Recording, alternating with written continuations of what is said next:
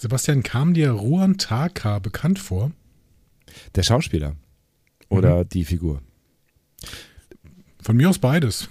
Also erzähl mir doch über beides was.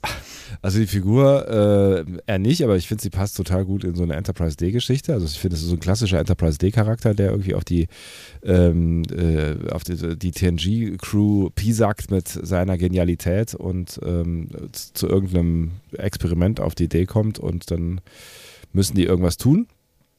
Ähm, der Schauspieler kam mir tatsächlich irgendwie, irgendwie bekannt vor, aber ich, äh, wie das immer, immer so ist, ich denke da nicht so richtig drüber nach und es bleibt bei so einem Gefühl.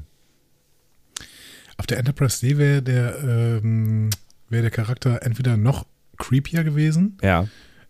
Oder eine Frau, in die sich Jordi verliebt hätte. Aber, äh, ja, äh, maybe. Der, der, der Schauspieler stammt aus einer deiner Lieblingsserien tatsächlich. Ach, siehst du? Dann, dann äh, bin ich jetzt gespannt, was du jetzt hier revealst. Und dann The fällt es mir wahrscheinlich. The Expanse. Mhm. Ich weiß allerdings nicht mehr, wie die Rolle heißt. Also, der spielt irgendwie auf der Erde einen von diesen Politikern. Ah, ja, richtig, klar. Das ist der, das ist, das ist der, stimmt. Äh, der, das ist der, achso, darf, darf ich jetzt spoilen? Nee, ne, eigentlich nicht.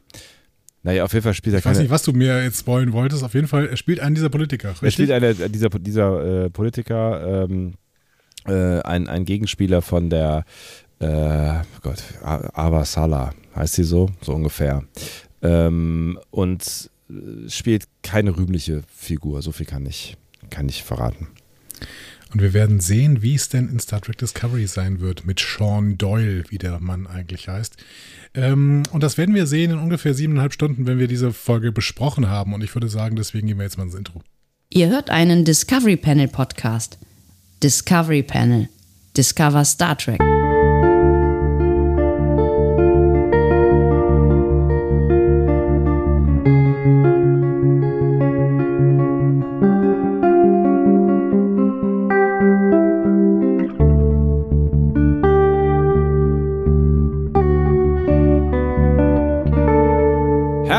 Willkommen. Wir eröffnen dieses ich wollte gerade äh, Türchen, Dingsbums sagen.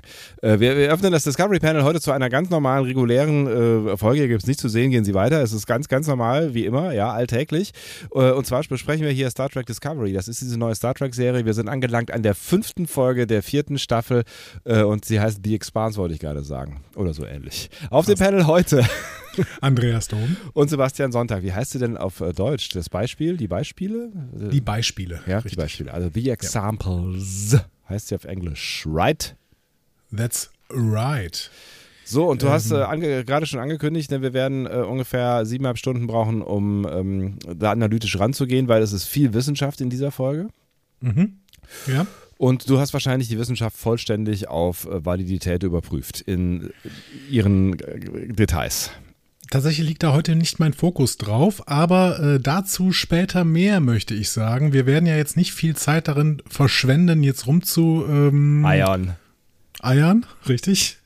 Weil Eier und Eierlikör haben wir ja genügend im Adventskalender. Richtig. Das heißt, ähm, ich würde sagen, wir arbeiten jetzt gerade fast nur inhaltlich, was, was eine richtige Neuerung ist in diesem Discovery Panel ähm, Dingsy. Es ist eine richtige Neuerung und wenn ähm, ihr euch zwischenzeitlich fragen solltet, was äh, mit meiner Stimme nicht in Ordnung ist, sofern es auffällt, oder mit meinem Hirn, sofern es auffällt, dann hört bitte den ähm, aktuellen Adventskalender, also den von äh, dem 20. Tage äh, in, im Dezember. Da gibt es alle weiteren Erklärungen. Der ähm, Sprachanteil, den ich heute haben werde, wird etwas höher sein als in den sonstigen Folgen und da ist er schon hoch. Ja, das, das liegt aber diesmal wirklich daran, dass ich versuche, Sebastian einigermaßen zu schonen. So. Das ist ja also Sebastian, du musst ab und zu nur mal Ja und Nein sagen. Ich ja? gebe dir, ich geb dir, du hast ja dieses tolle Touch-Panel-Pad-Dingsbums da. Ich gebe dir einfach so ein paar, mm, aha, mm, aha, oh, ach, nein, doch, echt? Dann kannst du mitarbeiten, glaube ich. Oder dann lehne ich mich zurück und ja. komme in zwei Stunden nochmal wieder und guck mal, wie weit du Genau, bist. ich glaube, den Rest der Folge kann ich jetzt einfach damit ähm, produzieren. Ah. Gehen wir denn ins Feedback? Oh. Sehr schön. Das funktioniert sehr gut. Ah, ich fühle mich wie, wie Stefan Raab früher mit dem Nippelboard. Kling, kling. Ah, nee, das gibt es ja jetzt wieder. Was rede ich denn von früher? Wir haben ja TV Total wieder. Ja. Äh, so, Darüber wollen wir aber nicht reden. Wir wollen über Feedback reden. Mhm. Äh, zum Beispiel das Feedback von Caro5587, die ah. zu unserer letzten Folge sagt, Auf gar keinen Fall Body Horror. Äh, also kein Cronenberg Body Horror, bitte. Äh, das ist einfach nur abstoßend und eklig und für das Erzählen von Star Trek-Geschichten absolut nicht erforderlich. Dazu sagt allerdings Ostrost, waren die Borg auf ihre Art nicht auch Body Horror? Diese entmenschlichen Körper haben mich als Kind damals ganz schön mitgenommen. Äh, ohne Scheiß, mich auch. Ich fand es auch echt creepy. Ähm, das liegt jetzt nicht mehr auf dem Soundboard übrigens. Ähm, ich fand es auch echt creepy äh, und also spätestens die Locutus-Folge, ja, äh, das fand ich, also auch die, diese ganze Idee, dieses, ne, also das auch hinterher alles so, das hat mich, ähm, also ich hab, wir haben das letztens irgendwann, haben wir das mal besprochen? Ich weiß nicht, also auf jeden Fall habe ich die Folge letztens nochmal gesehen. Ähm, das hat mich, das hat mich äh, jetzt nicht mehr so mitgenommen, aber damals als kleiner Sebastian hat mich das wirklich beschäftigt. Also auch so dieses Gefühl von, du wurdest von diesen fiesen Maschinen äh, umgebaut und kommst dann wieder zurück und musst damit irgendwie leben. Fand ich ziemlich krass. Ich kann überhaupt nicht mitreden, weil ich Star Trek ja als Kind niemals gesehen habe. Ja, ich war auch äh, eher äh, äh, junger Jugendlicher. Ich weiß gar nicht genau wie alt. So, aber die zehn hatte ich überschritten, glaube ich. Aber tatsächlich muss ich natürlich auch sagen, ich brauche in Star Trek auch keinen Body Horror, aber wenn Cronenberg nun mal da ist, warum soll das denn nicht machen? Nee, ich brauche es wirklich nicht. Und ich erinnere bitte an dieser Stelle nochmal an unsere Lieblingsfolge aus Star Trek äh, Picard, ja, äh, hier äh, From Dust Till Dawn, Dust City, das Stardust ah, City Rack. City Rack, wo dieses Auge aus, ja. aus äh, was war es? Aus, aus Dings? rausgeschnitten wird. Hier, aus, aus unserer, aus You. You? Stimmt, aus You. You Nein, heißt er. Heißt er You? Nee, nee, aus dem anderen. Ach stimmt, ähm, ja, ja, genau. Es war, genau, ja. Und das war. Wie heißt er nochmal? Ähm, Dings. ähm, ja, das wird schwierig jetzt. Ist auch nicht so wichtig. Ähm, wir besprechen ja gerade gar nicht, ne? also wenn wir, wenn wir PK besprechen, PK. genau. Dann würden wir es können. Dann würden wir es können, genau, und so lange legen wir es zur Seite. Wir müssen unsere Hirne ja freimachen für andere Dinge. Ähm, Genau, und das fand ich sehr überflüssig tatsächlich. Und ich bin ja eigentlich ja. gar nicht so, aber ich fand es echt, äh, weiß ich nicht, finde ich überflüssig. Ich, I, I, feel you. Ich auch.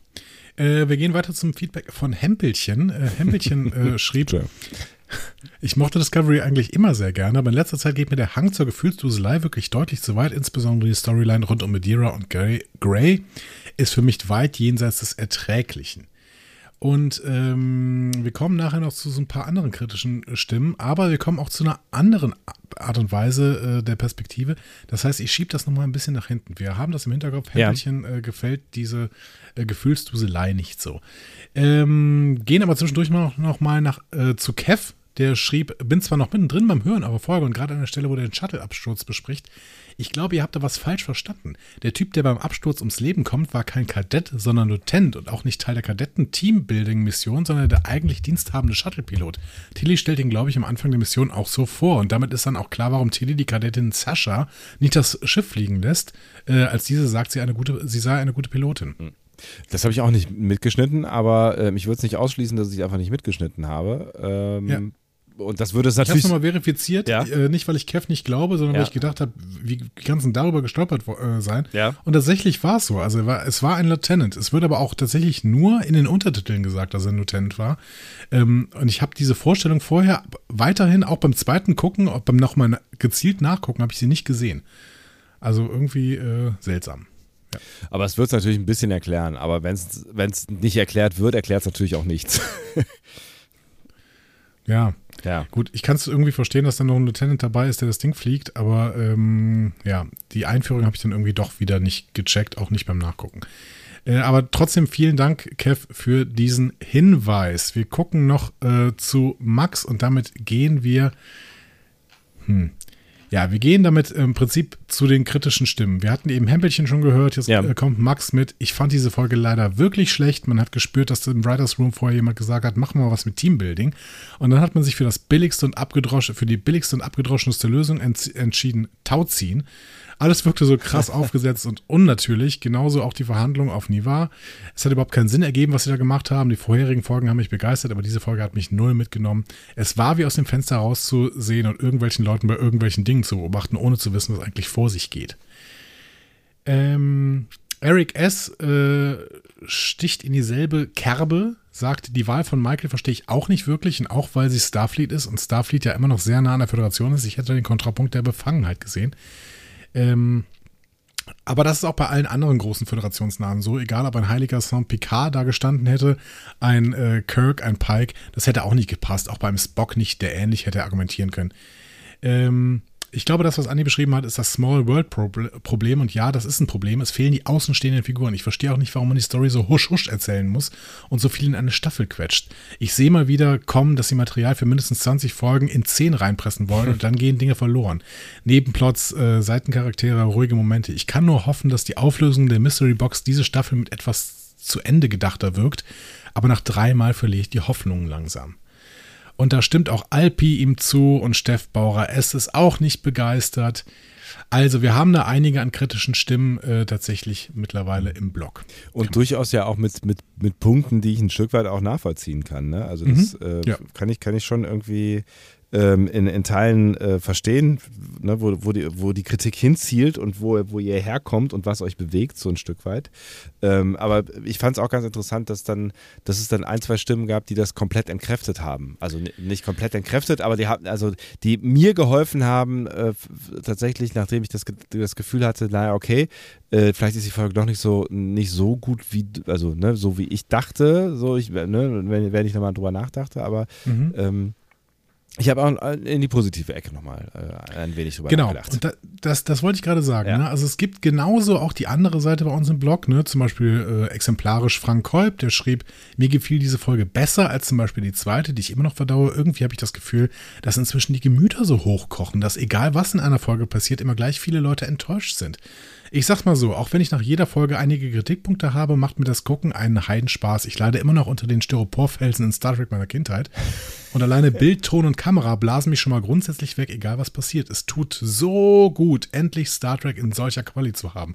Und verdammt, muss ich mir manchmal sagen, die machen das nicht, um meiner Fantasie und Logik zu folgen. Auf IMDb hat Discovery übrigens wieder normale Werte. Äh, und Tim sieht die Folgen auch sehr, sehr solide und Kev auch. Also das heißt, wir haben viel Kritik aber auch viel Lob in unseren Kommentaren. Ja. Ähm, ich finde, das ist ein, ein, spannendes Bild mittlerweile, weil sich da auch so ein bisschen was hochschaukelt, habe ich das Gefühl. Also gut, auf Twitter schaukelt sich immer alles hoch. Das ja. ist ein bisschen albern, das ja. äh, überhaupt zu erwähnen. Aber ähm, aber auch da finde ich, also da, ne, wenn ich da so durchgescrollt bin, klar gibt es ja die Leute, die, die sagen, irgendwie, das ist doof und ähm, oder ich fand die ersten drei Folgen noch okay, jetzt, jetzt geht es irgendwie komplett den Bach runter oder ich fand es die ganze Zeit schon doof. Aber ich finde tatsächlich, also auch gerade bei der Folge waren äh, durchaus viele Menschen dabei, ähm, die geschrieben haben, das war bisher die beste Folge oder das hat mich super gut unterhalten oder ich fand es mega cool, mhm. dass da was mit Diplomatie am Start war, bla, so, ne? Also äh, ich finde, man musste jetzt die positiven äh, Meldungen Meinungen jetzt nicht unbedingt suchen. Und ich finde, ich würde dazu aufrufen, lasst uns doch weiter konstruktiv streiten. Das macht Spaß. Ja. Ähm, es macht nicht so richtig Spaß, irgendwie als, wie war es heute, Schwurbler? Linksschwurbler, oder? Wie war es? Links, nee. Linksschwurbler, wurde auf Track so genannt. Ja. Oder äh, dass wir erzählt, dass erzählt werden äh, wird, dass wir von Viacom CBS bezahlte Jubelperser werden. Ähm, ja. Das ist, das ist auf sehr vielen Innen ein, ein sehr mieser Kommentar, ja.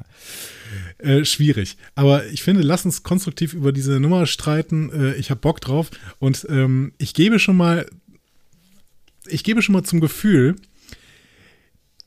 ihr werdet nach dieser Folge, glaube ich, anders haben, äh, mit uns darüber zu streiten. Habe ich das Gefühl. Ich bin sehr gespannt. Ich habe wirklich, ich habe wirklich heute nicht so richtig eine Ahnung, ähm, wie du das wohl gefunden haben magst, was da passiert ist. Also heute bin ich so ein okay. bisschen so ein bisschen ratlos, was. Äh, ich glaube ehrlich ja. gesagt, dass du es während der Folgenbesprechung schon merken wirst. Ja, das, das, ist ja.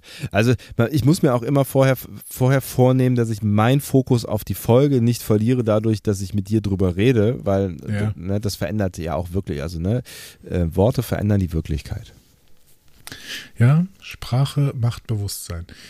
Ähm, ich würde sagen, damit starten wir rein in äh, die Folge, beziehungsweise erstmal in das Team hinter der Folge. Übrigens, äh, die Folge ist Folge 47 von Discovery.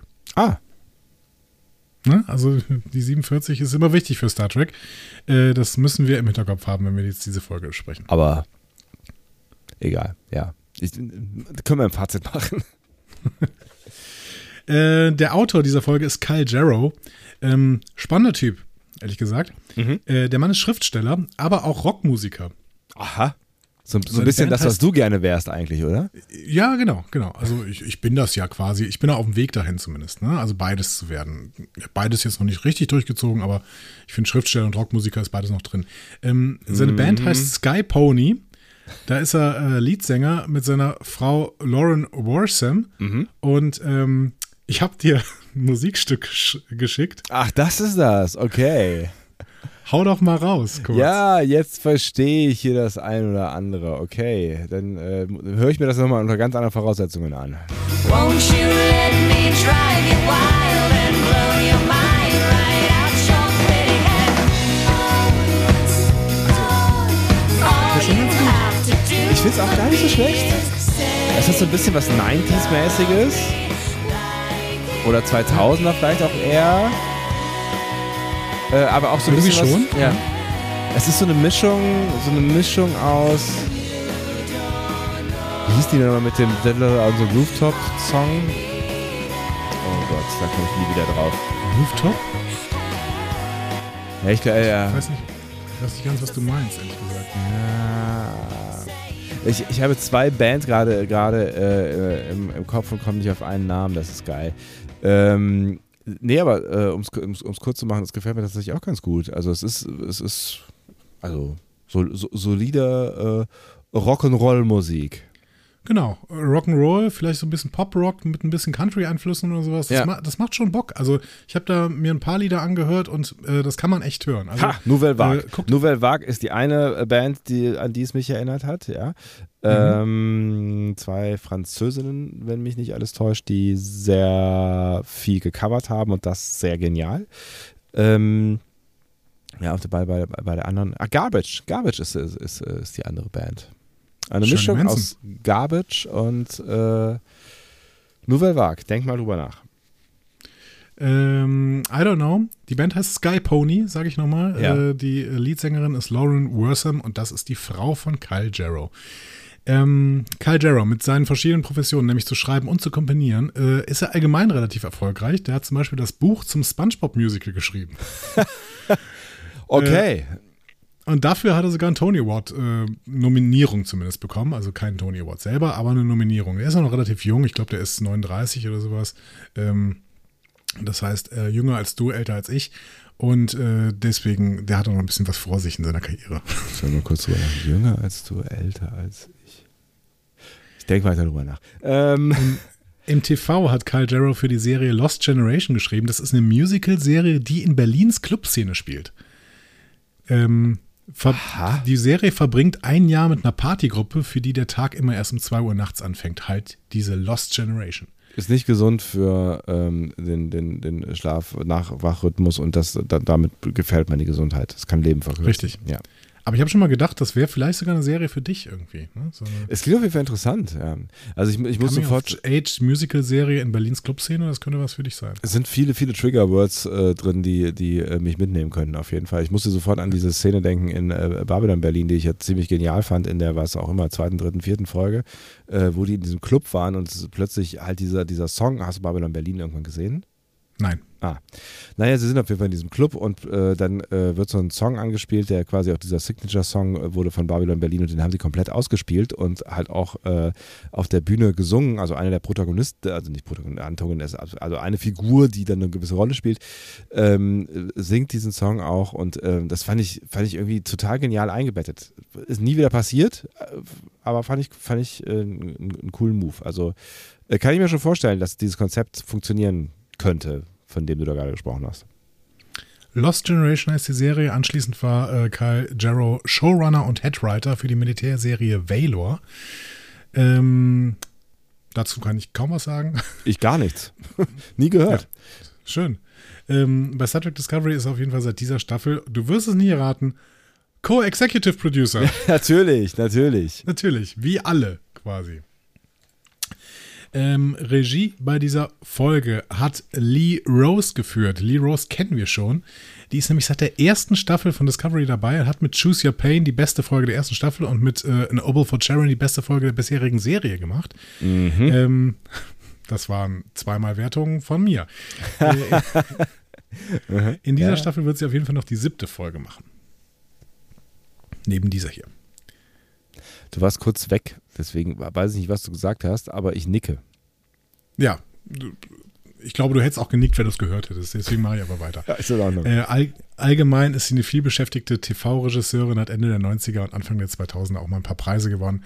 Schlichtweg solide im Geschäft bis heute. Lee Rose.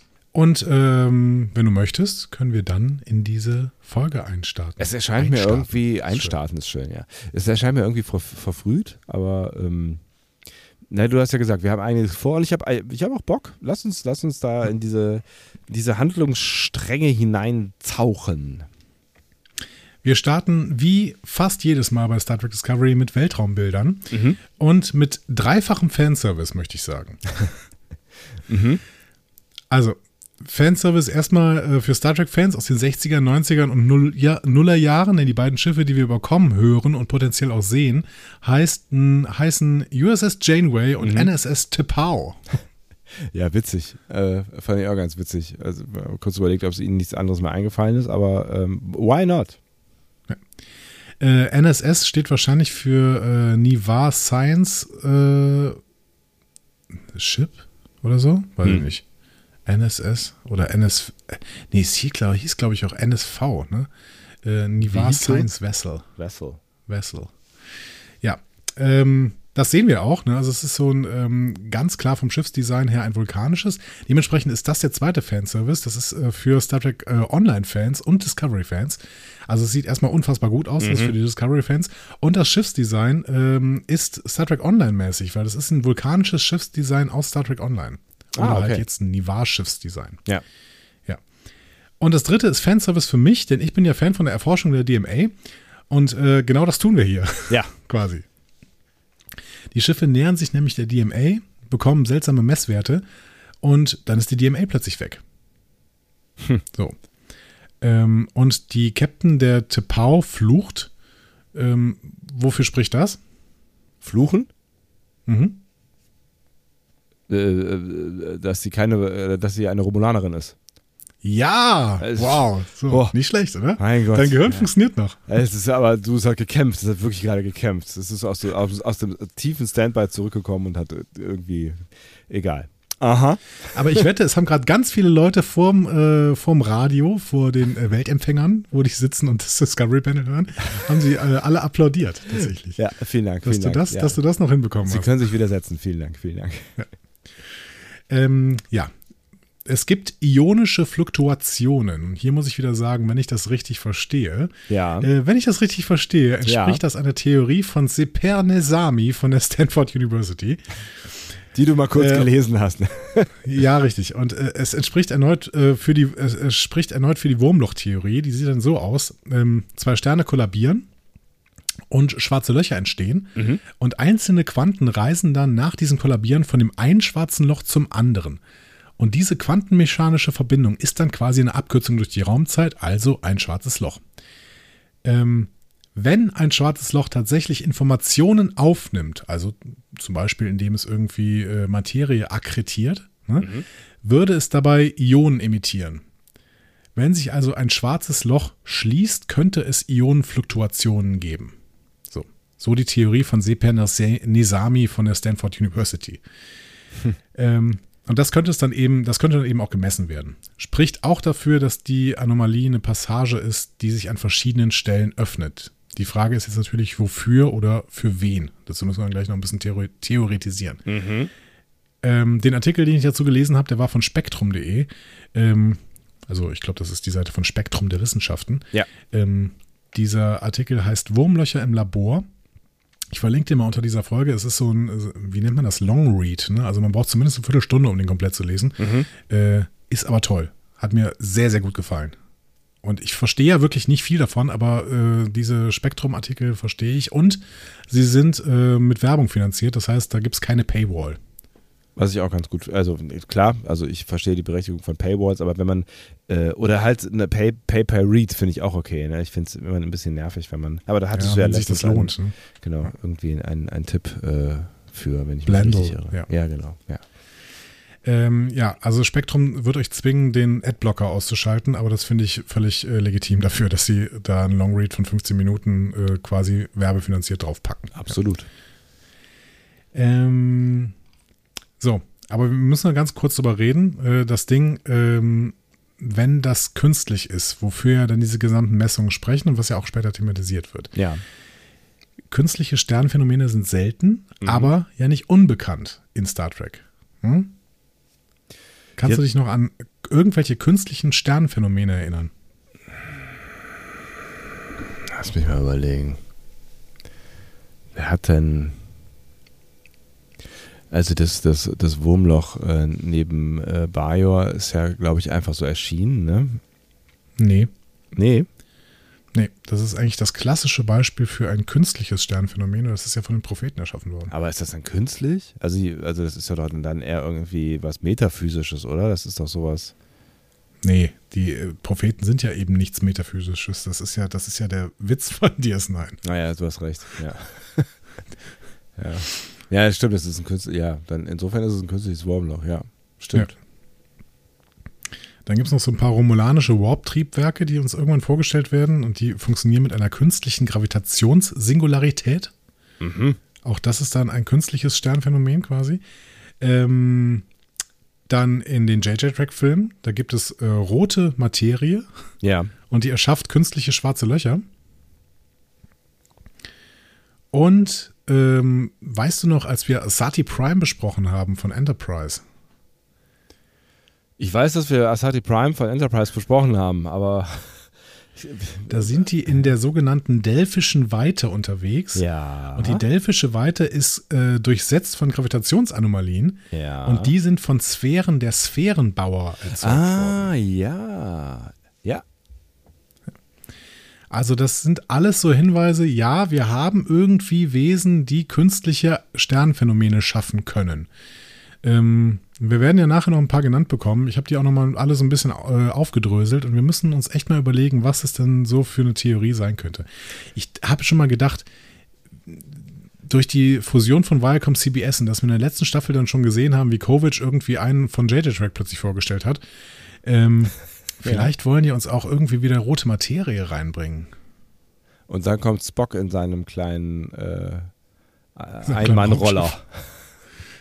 Das, äh, ja, das wird aber schwierig, ne? Wenn, wenn Leonard Nimoy kann er nicht mehr spielen. Ja, das ist korrekt. Aber man kann ja, ich meine, hier äh, Prinzessin Leia haben sie auch wieder zusammengesetzt digital.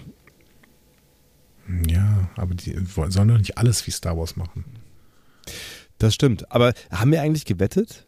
Ich bin mir nicht mehr so ganz sicher. Äh, haben wir gewettet? Weil ich, äh, ich kann mich dunkel daran erinnern, dass ähm, ich so ein bisschen mehr pro, äh, da steckt äh, was Künstliches Ja, oder pro steckt, Bösewicht. Ja, Mhm. genau. Hint, äh, und du warst eher pro äh, klassisches Wissenschaftsphänomen. Es ist ja im Moment Ja. noch immer so ein bisschen die Mischung aus beidem, aber ähm, eigentlich, eigentlich, wenn wir gewettet hätten, hätte ich gewonnen, oder?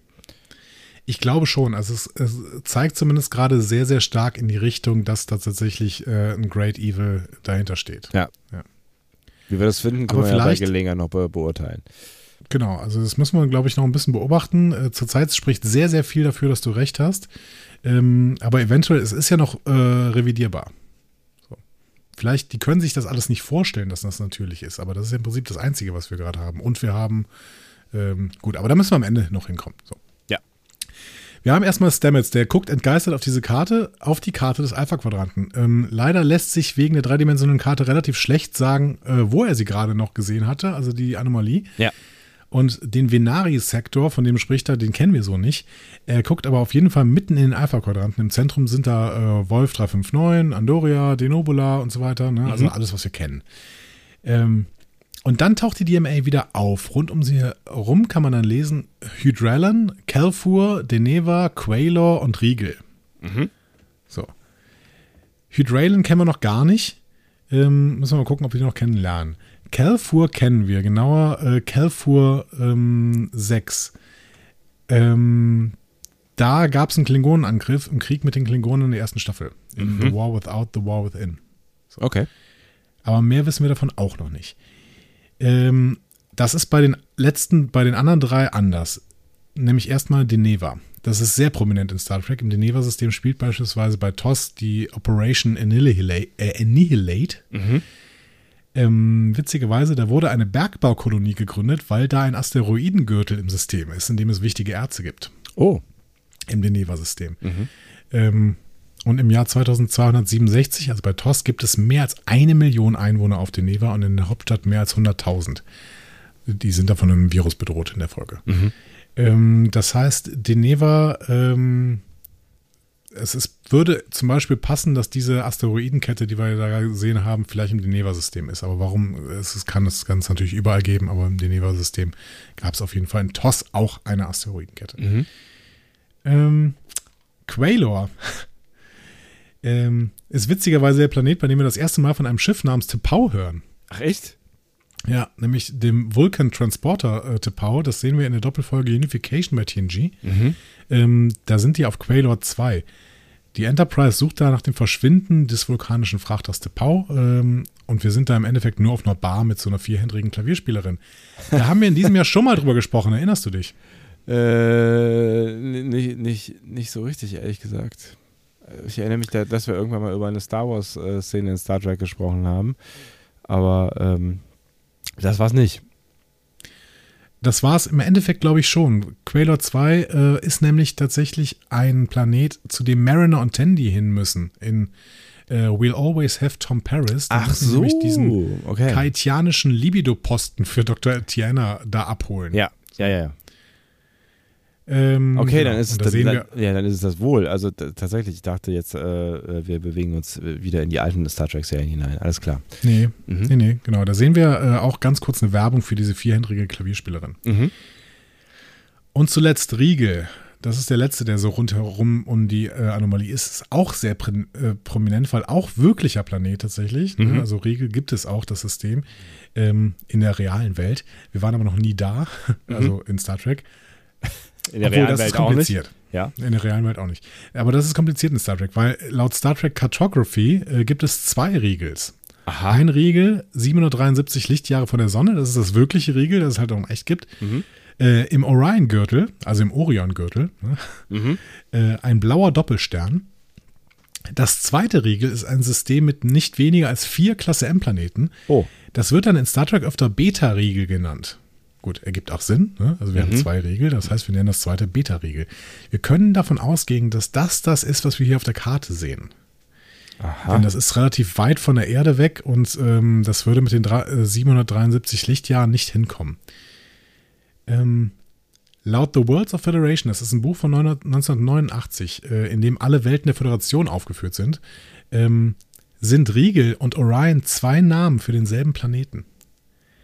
Dann wiederum ist unser Bezug zu Riegel natürlich noch größer, wenn Aha. Riegel Orion wäre. Das stimmt allerdings.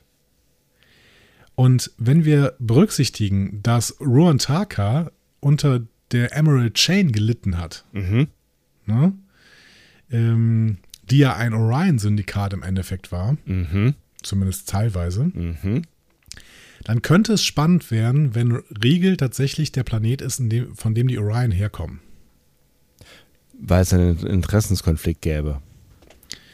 Was heißt Interessenskonflikt, wenn äh, die Anomalie in Richtung Riegel ähm, sich bewegt, also sie ist zumindest relativ nah dran, äh, dann werden die Orion bedroht und äh, Ruantaka spricht von Wut als ähm, konstruktives Gefühl oder produktives Gefühl Produktiv, ja, genau. Und- mhm. und äh, befummelt dabei seinen Hinterkopf.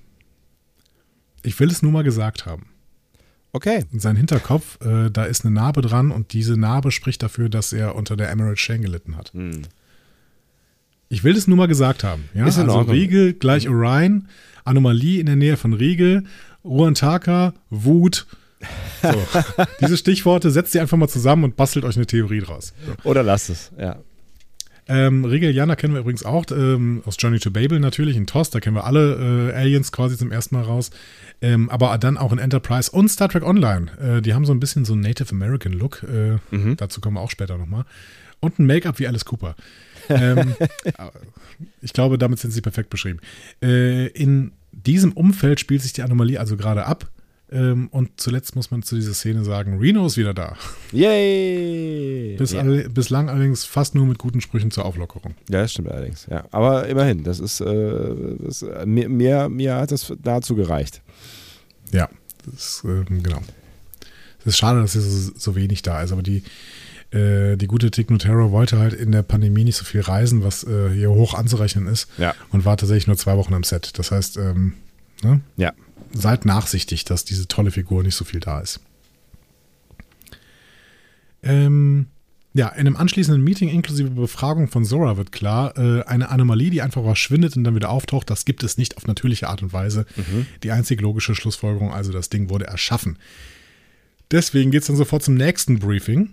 Ähm, Book, der eben noch dabei war, ist jetzt nicht mehr dabei. Reno ist auch nicht mehr dabei. Dafür sind jetzt Vance und Rillac mit Saru, Burnham und Stamets da am Start.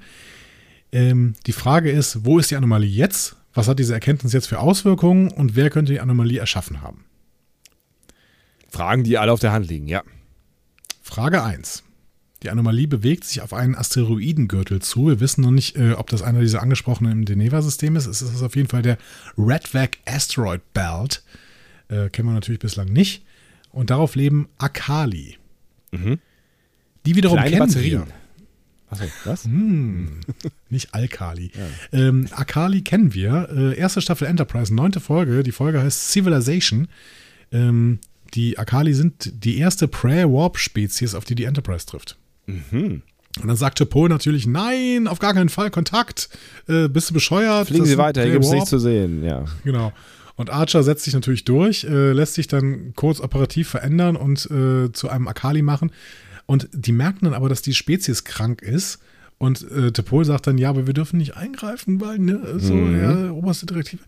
Ähm, dann merken sie aber, dass die äh, Spezies krank wird, weil ein Alien aus einem andere, einer anderen Spezies auf dem Planeten gelandet ist und da einen Reaktor aufgebaut hat. Ja, ich Ähm, erinnere mich irgendwie an den Plot, ja. Ja. Und das äh, lösen sie dann, Archer küsst eine Akali und sie beamen dann wieder weg. Also, Ja, ganz Kirk-like. Genau. Ähm, wir haben genau eine Sache damals über deren Mythologie gelernt, nämlich, äh, dass es so einen Typen namens Draylen gab, der ist sowas wie deren Gott und ähm, also zumindest der Herrscher der Unterwelt.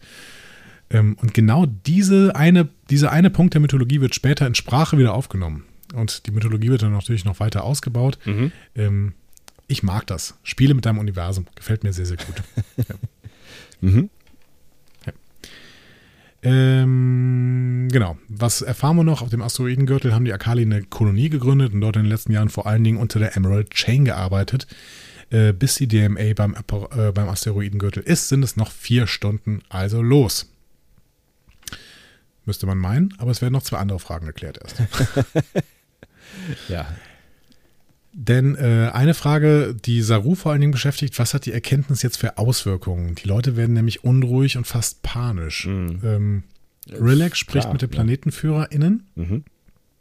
Da habe ich mich gefragt, ist das eigentlich ein Gremium, ein Parlament oder wie? Also ich würde mal gerne die politischen Strukturen verstehen.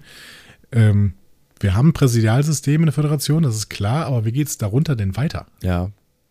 Ich meine, im Moment sind es ja noch ungefähr, also es sind ja noch so viele, die, dass man sie im Zweifel in einen Raum packen könnte, ne? Und äh, miteinander reden. 60 oder sowas, ne? Ja.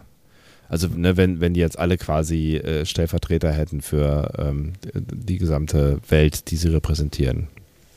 Ja. Ja, würde auf jeden Fall gerne noch ein bisschen mehr darüber erfahren. So. Äh, Saru ist auf jeden Fall mit diesem Satz beruhigt, dass Rilek mit den äh, Leuten spricht. Ähm, der hat nämlich schon panische Anrufe von Kamina be bekommen. Mhm. So, die dritte Frage ist für uns natürlich noch die spannendste. Wer könnte die Anomalie erschaffen haben? Spekulation der Föderationssicherheit Nummer 1. The Matrons. Mhm. Schon mal gehört? Nee. Okay.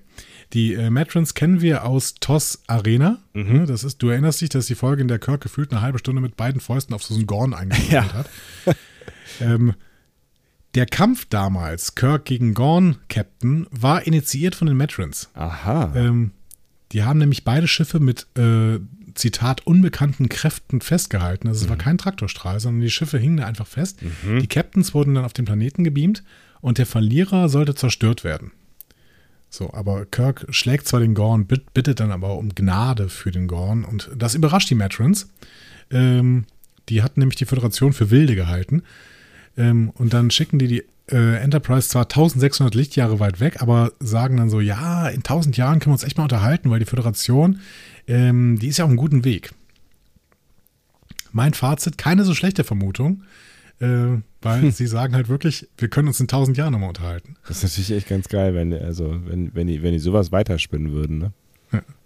Das Witzige ist, dass die Metrons von damals echt noch leben könnten, äh, denn der Metron, der mit Kirk gesprochen hatte, war schon 1500 Jahre alt. Und äh, Kirk sagt, er sieht wie ein Junge aus. Crazy shit. Aber äh, auf der anderen Seite, ich meine, wenn die miteinander sprechen wollen, ja, das klingt jetzt im Moment gerade noch nicht so richtig alles nach einem Gesprächsangebot, was da stattfindet. Das ist richtig. Die ja. haben einen Planeten zerstört. Ja. Wir werden sehen. Äh, zweite Vermutung der Föderationssicherheit: The Nessine. Mhm. Die kennst du. Ja? Mhm. Okay. Eine Lebensform aus sporocystischer Energie, die den Subraum manipulieren kann, werden mehrere tausend Jahre alt, ähm, reisen durch die Galaxie mit einer bestimmten Methode durch Subraumveränderungen die Galaxielücke zu überqueren. Ähm, das ist ganz spannend, weil Subraumriss wird ja bei der Anomalie auch mal gesagt, ne, Mhm. ne, später. Ähm, und das Spannende bei den Nassin ist, die haben einen moralischen Anspruch, denn wenn die einen Planeten zerstören, dann kümmern sie sich zumindest nachher um die Einwohner. Zur Not auch 2500 Jahre lang. Und hier kriegst du auch den Hinweis, dass du sie kennst. Aha. Das passiert zum Beispiel mit den Okampa. Aha. Okay, aber äh, die haben ja in dem Fall sind die Einwohnerinnen und Einwohner äh, sind ja weg von Quajon, oder? Das ist richtig, ja. Also nichts Ähm, zum Kümmern. Ja, außer die sind ja alle irgendwie noch gerettet worden, ähm, wie das die Nassin halt bei den Okampa gemacht haben. Ähm, die Nassin, hast du jetzt eine Ahnung, wer die Nassin sind? Nee, nicht so richtig. Ich kenne, hab, ich versuche mich gerade an die Okampa-Geschichte äh, zu erinnern. Ähm, ich weiß aber auch Der gar nicht mehr. bekannteste Ja. äh, Nassin ist der Caretaker. Ah, okay. Ah, okay. Das sind komische Wesen. Sporozystische Energie. Mhm. Das Ja. sind so, so, so äh, wobbly Blobs irgendwie. Wenn die nicht äh, gerade die Figur äh, Eines Farmers. Äh, eines Farmers aufnehmen, Ja. genau. Ja. Naja, also auch da sprechen bestimmte Sachen äh, für und bestimmte Sachen sprechen auch wiederum dagegen, wie du es gerade schon schön gesagt hattest. Aber das ist, das ist ja irgendwie ganz interessant, dass sie sich offensichtlich bei dieser Liste, die so, so natürlich schnell an mir vorbeigeflogen ist, äh, Mhm. dass sie sich bei dieser Liste offensichtlich ja Gedanken darüber gemacht haben, was sie da jetzt droppen, ähm, weil es bei allem irgendwie zu Spekulationen einlädt. So. Ja, auf jeden Fall. Mhm. Ähm, dasselbe bei den Ikonianern. Mhm. Ähm, die werden immer wieder gedroppt, ähm, aber im Kanon noch nie gezeigt, die Ikonianer. Die kommen In doch auch Star Trek Online kommen sie allerdings genau. vor. Mhm. Genau. Ja. Ähm, in, in TNG findet man noch Gateways von ihnen. Ähm, Zivilisation von vor 200.000 Jahren wird gesagt, die ohne Einsatz von Raumschiffen auf entfernten Planeten auftauchen konnten, Mhm. eben durch diese Gateways. Äh, in Discovery ist bei Magic to Make the Sanest Man Go Mad ein Teil einer Raumkarte markiert mit Territorium der Ikonianer, Mhm. Was damals schon uns verwirrt hat, ehrlich gesagt. Ähm, und die Iko- Ikonianer sind für uns sowas wie ein Zauberstab. Also wenn du irgendwann mal richtig an der Wand stehst und dir gar nichts mehr erklären kannst, dann ziehst du die Ikonianerkarte. Weil diese Technologie, die die haben, ist schlichtweg so fantastisch, dass du damit fast alles erklären kannst. Aber ähm, gut, da sind wir hier noch nicht. Brauchen Ja. wir noch nicht, offensichtlich. Mhm. Noch, noch sind wir in einem ähm, irgendwie astrophysisch erklärbaren Bereich. Sagst du. Ja, noch. Mhm. Äh, zuletzt wird noch gedroppt das Q-Kontinuum. Ja, aber da glaubst du selber. Da sagt aber. Vance selber, ja, das passt aber nicht zu denen. Ja. Außerdem haben die die 600 Jahre lang nicht mehr gemeldet. Fand ich auch ganz interessant. Hm. Die Frage ist, wie lange hat eigentlich dieser PK-Golem noch gelebt? Waren das noch 400 Jahre vielleicht? Wer weiß. Oder das müssten ja sogar nur noch 200 Jahre gewesen sein, ne? damit wir auf die äh, 600 Jahre von Stimmt. heute also auskommen irgendwie. Ähm, Aber auch das wäre schon relativ lang gewesen tatsächlich, weil eigentlich soll er ja genauso altern äh, wie sein alter Körper und ich meine, der war ja schon recht Ja. alt. Also wir merken, es spricht irgendwie von den Mächten her viel für diese vier äh, Auswahlmöglichkeiten. Es sprechen ein paar Sachen dagegen, es sprechen auch ein paar andere Indizien wiederum dafür. Es ist spannend. Ähm, aber erstmal wollen sie sich nicht festlegen. Das werden wir, deswegen werden die Schöpfer der Anomalie erstmal Unknown Species 10C genannt. Mhm. Und ich finde, Saru antwortet dann so schön, ah, the 10C. so, Alter, Das ist eine bescheuerte Bezeichnung. Ah, ja, ja. Gefällt mir gut. Verstehe ich, verstehe ich. Ja. Ja, gut ins Drehbuch geschrieben. Ähm, Burnham hat noch eine weitere Frage. Die fragt, äh, wie funktioniert denn jetzt diese Anomalie? Ähm, vielleicht können wir, wenn wir das checken, auch eher eine Vermutung darüber anstellen, wer das Ding gemacht haben könnte, sagt sie. Auch Und deswegen kommt jetzt, ja? Ja, auch eine, eine äh, naheliegende Vermutung, ja. Ja, aber irgendwer muss es mal aussprechen und dafür Ja. ist Burnham immer gut. Ja, ist gut. Und deswegen kommt jetzt der brillanteste Wissenschaftler der Föderation äh, zu Stamets zu Besuch, nämlich Ruan Taka. Äh, der arbeitet mit Aurelio ähm, gerade am Next-Gen-Sporenantrieb. Ne? Aurelio Mhm. kennen wir ja, ne? Mhm. äh, Kenneth Mitchell-Charakter, der ähm, äh, aus dem Finale der letzten Staffel. Und äh, Stamets hat mal gar keinen Bock auf Ruan Taka. Aus äh, durchaus äh, äh, berechtigten äh, Gründen, wie ich, also natürlich auch aus Ego, aber aus durchaus berechtigten Gründen, wie ich finde.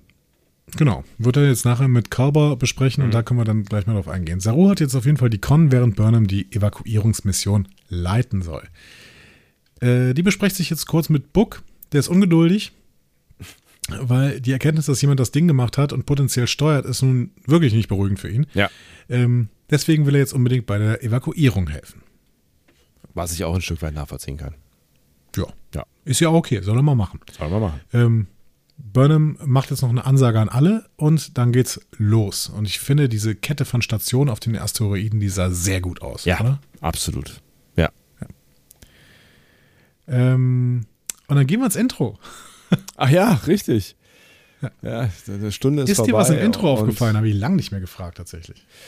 Äh, nee, ich hab's, ich hab's, ich guck's immer brav, ähm, habe aber tatsächlich gemerkt, während ich dann auf die Exec äh, Executive Producers schaute, dass ich nicht auf alle, ähm, nicht auf alle Namen geachtet habe vorher. Ähm, deswegen, äh, nee, aber oder meinst du gar nicht Namen, sondern irgendwas äh, innerhalb des Intros? Doch, dir hätten tatsächlich zwei Namen auffallen können. Ja. Ähm, es ist zum ersten Mal in der Geschichte der Serie Mary Wiseman nicht im Vorspann. Ach krass, okay. Nee, das ist mir Die war selbst in den ersten beiden Episoden der Serie, obwohl sie erst in der dritten auftaucht. Ja, Ähm, aber zum ersten Mal ist sie nicht drin. was sagt uns das? Dass der Abgang von Mary Wiseman zumindest vorübergehend auch wirklich ein Abgang ist. Krass. Ja. Bitter. Also Tilly ist erstmal weg. Bitter.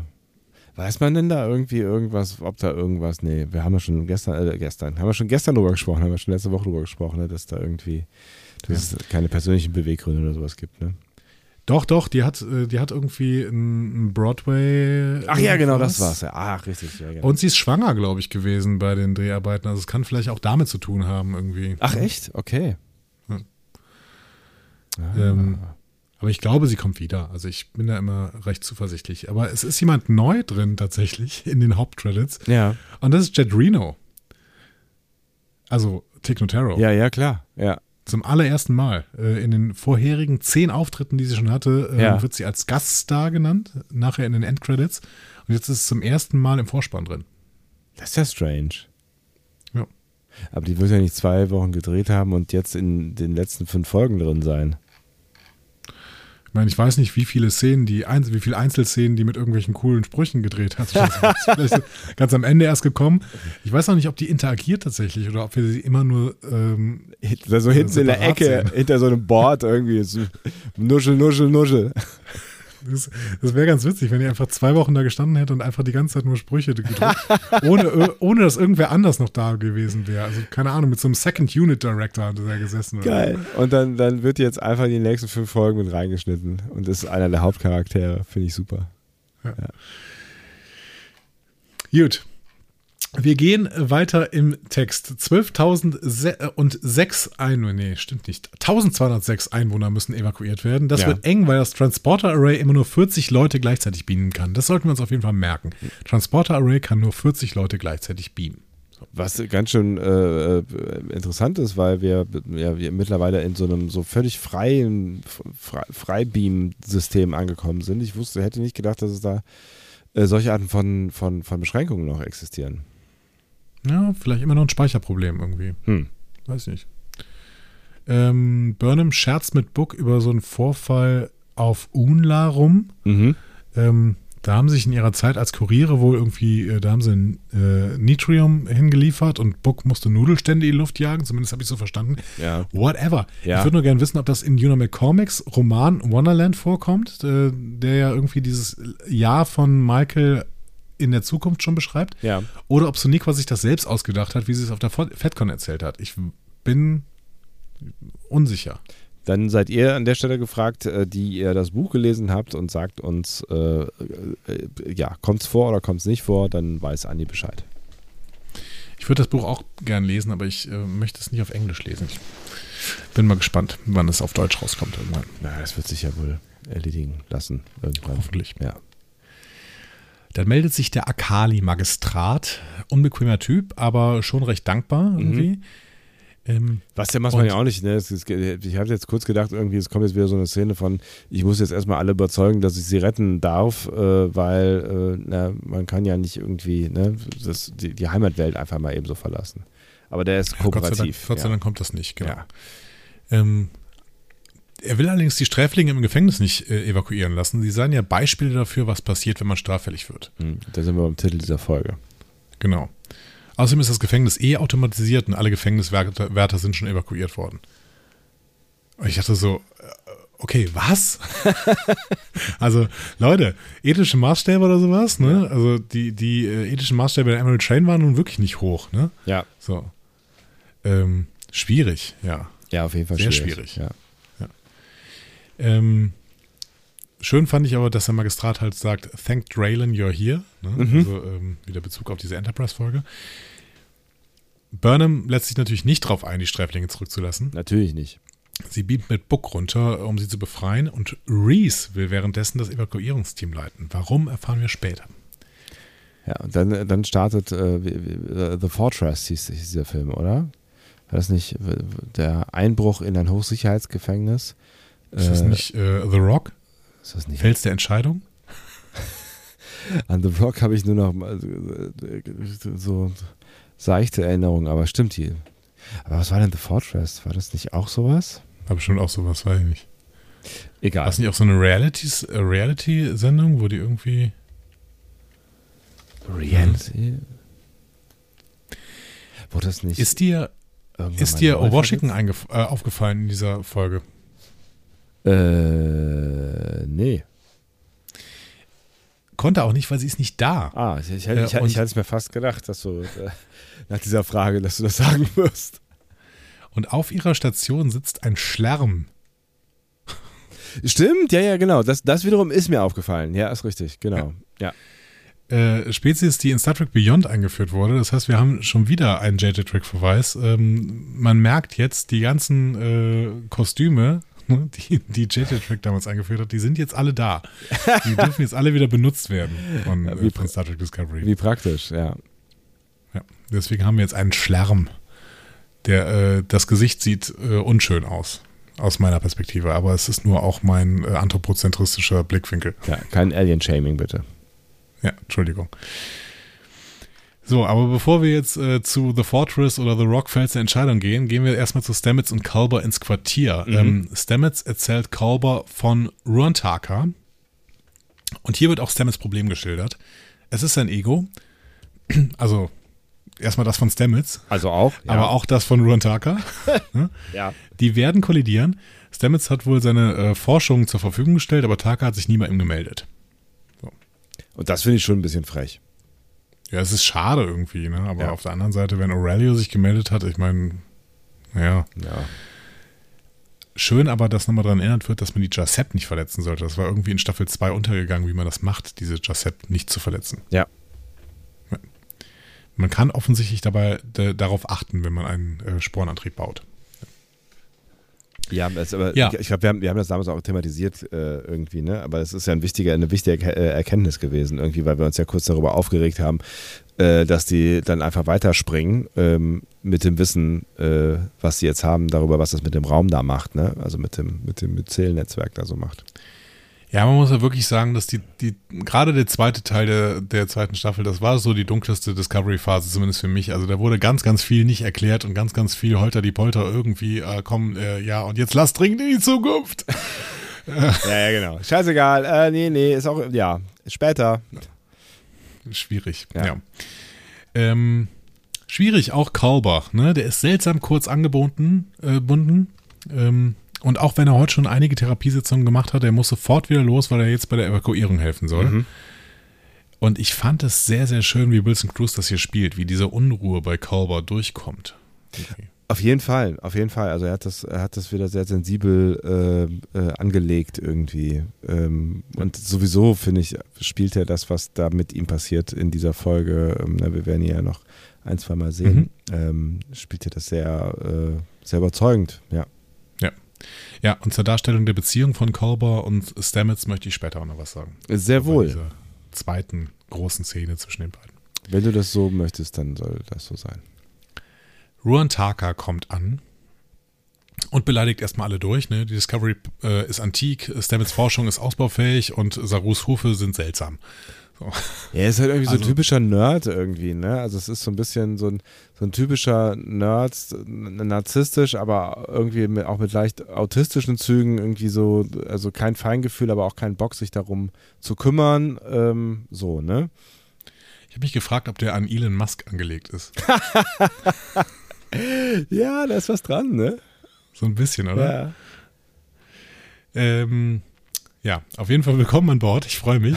äh, ich glaube, du bleibst auch ein bisschen Ruan Taka, ehrlich gesagt. Er kann aber besser ähm, sprechen als Elon Musk. Ich wundere mich immer wieder, wenn ich den irgendwie auf Bühnen sehe, wie schlecht er rhetorisch ist. Ja, gut. Hm. Stimmt. Äh, Ruan Taka ist Rysian. Ne? Mhm. Ähm, die kennen wir seit TNG. Ne, auch mit ihrem äh, Tattoo auf der Stirn, äh, das aber in den früheren Serien tatsächlich deutlicher war. Das war dann teilweise wirklich abgesetzt vom Kopf. Mhm. Ähm, Rysian äh, kommen von Riser. Riser ähm, wird uns auch nochmal gedroppt, dass es bis heute der Vergnügungsplanet ist. Mhm. Genau. Und es damals auch war. Zum ersten Mal, glaube ich, gesehen bei TNG in Captain's Holiday. Ja. Wenn du das sagst, vertraue ich dir da. Ja, wo, wo Picard da äh, Yamaharon machen muss. Ja, ja. Weil er mhm. dieses komische, diese komische Statue für Riker besorgen muss. Ja. Ähm, gut. Bevor wir uns weiter mit Ruan Taka und Stamets beschäftigen, gehen wir auf den Asteroiden vor das Gefängnis. Woran hat dich diese Szenerie, Szenerie erinnert? Fortress, die Festung. Ein Film von 1900. äh, äh, hab ich ich habe es eben gefunden. The Fortress ist nämlich was anderes. Das ist ein äh, Film aus Südkorea, glaube ich. Habe ich äh, jetzt aber nicht weiter verfolgt. Der Film, den ich meinte, heißt The Fortress und ist mit Christopher Lambert in der Hauptrolle. Was macht der eigentlich heutzutage? Äh, das klären wir mal in Oh, den habe ich letztens noch gegoogelt. Ja? Der, der, der hat mit irgendwem, ähm, der hat, der ist mit irgendwem zusammen, der wichtig ist. der wichtig ist, okay. Ja. Ähm, The Highlander. Verheiratet sogar. Ja. Ja, aber das finde ich jetzt nicht mehr raus. Ja. Sophie Morceau. Nee. Sophie Marceau, genau. Richtig. Ja. Sophie Toll, Marceau. oder? Okay, interessant.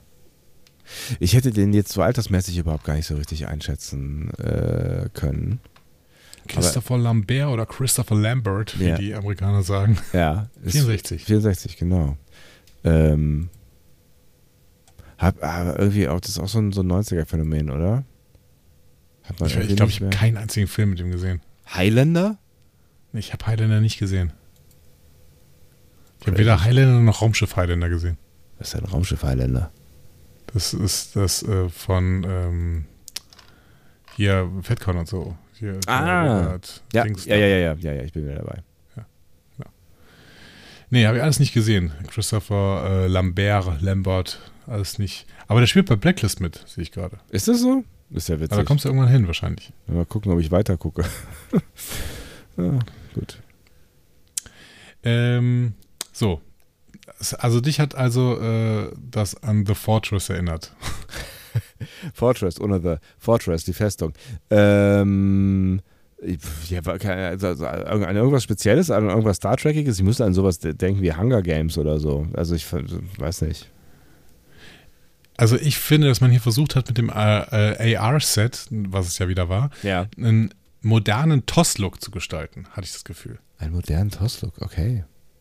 Also ich finde, in TOS hat man ja fast auf jedem Planeten irgendwelche komischen Felsen, Sand und so weiter. Und hier hat man das halt auch. Ja.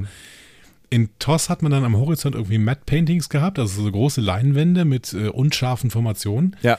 Und hier nimmt man diesen Matte Painting Look so ein bisschen auf, aber es wirkt halt viel futuristischer und irgendwie dann auch realistischer für einen Asteroiden ohne viel Atmosphäre. Also äh, schön, schön, schön.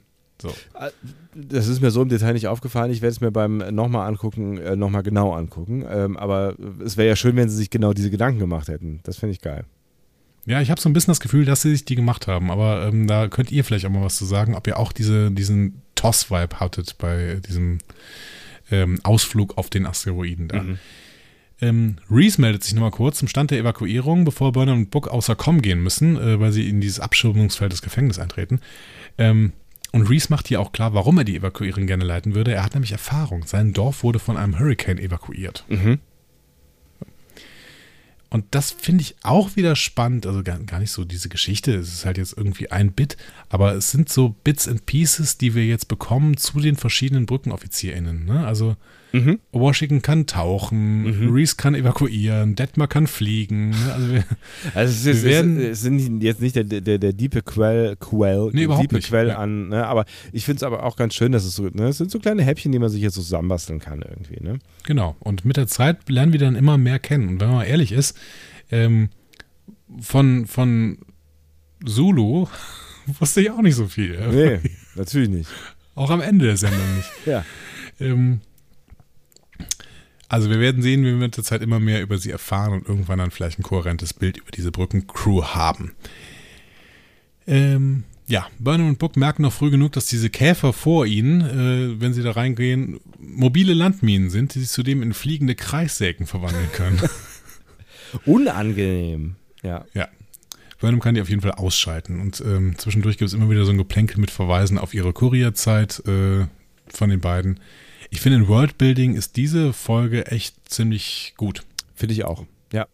Und auch nochmal, ne, ich, ohne, ohne zu weit vorzugreifen, ich finde, das tut halt viel auch für die Beziehung der beiden. So, und die ja, ja eh irgendwie schon gut funktioniert. Aber nochmal spüren zu lassen oder uns nochmal spüren zu lassen, dass die beiden einfach eine Vergangenheit haben, finde ich, finde ich mhm. schon irgendwie cool und wichtig.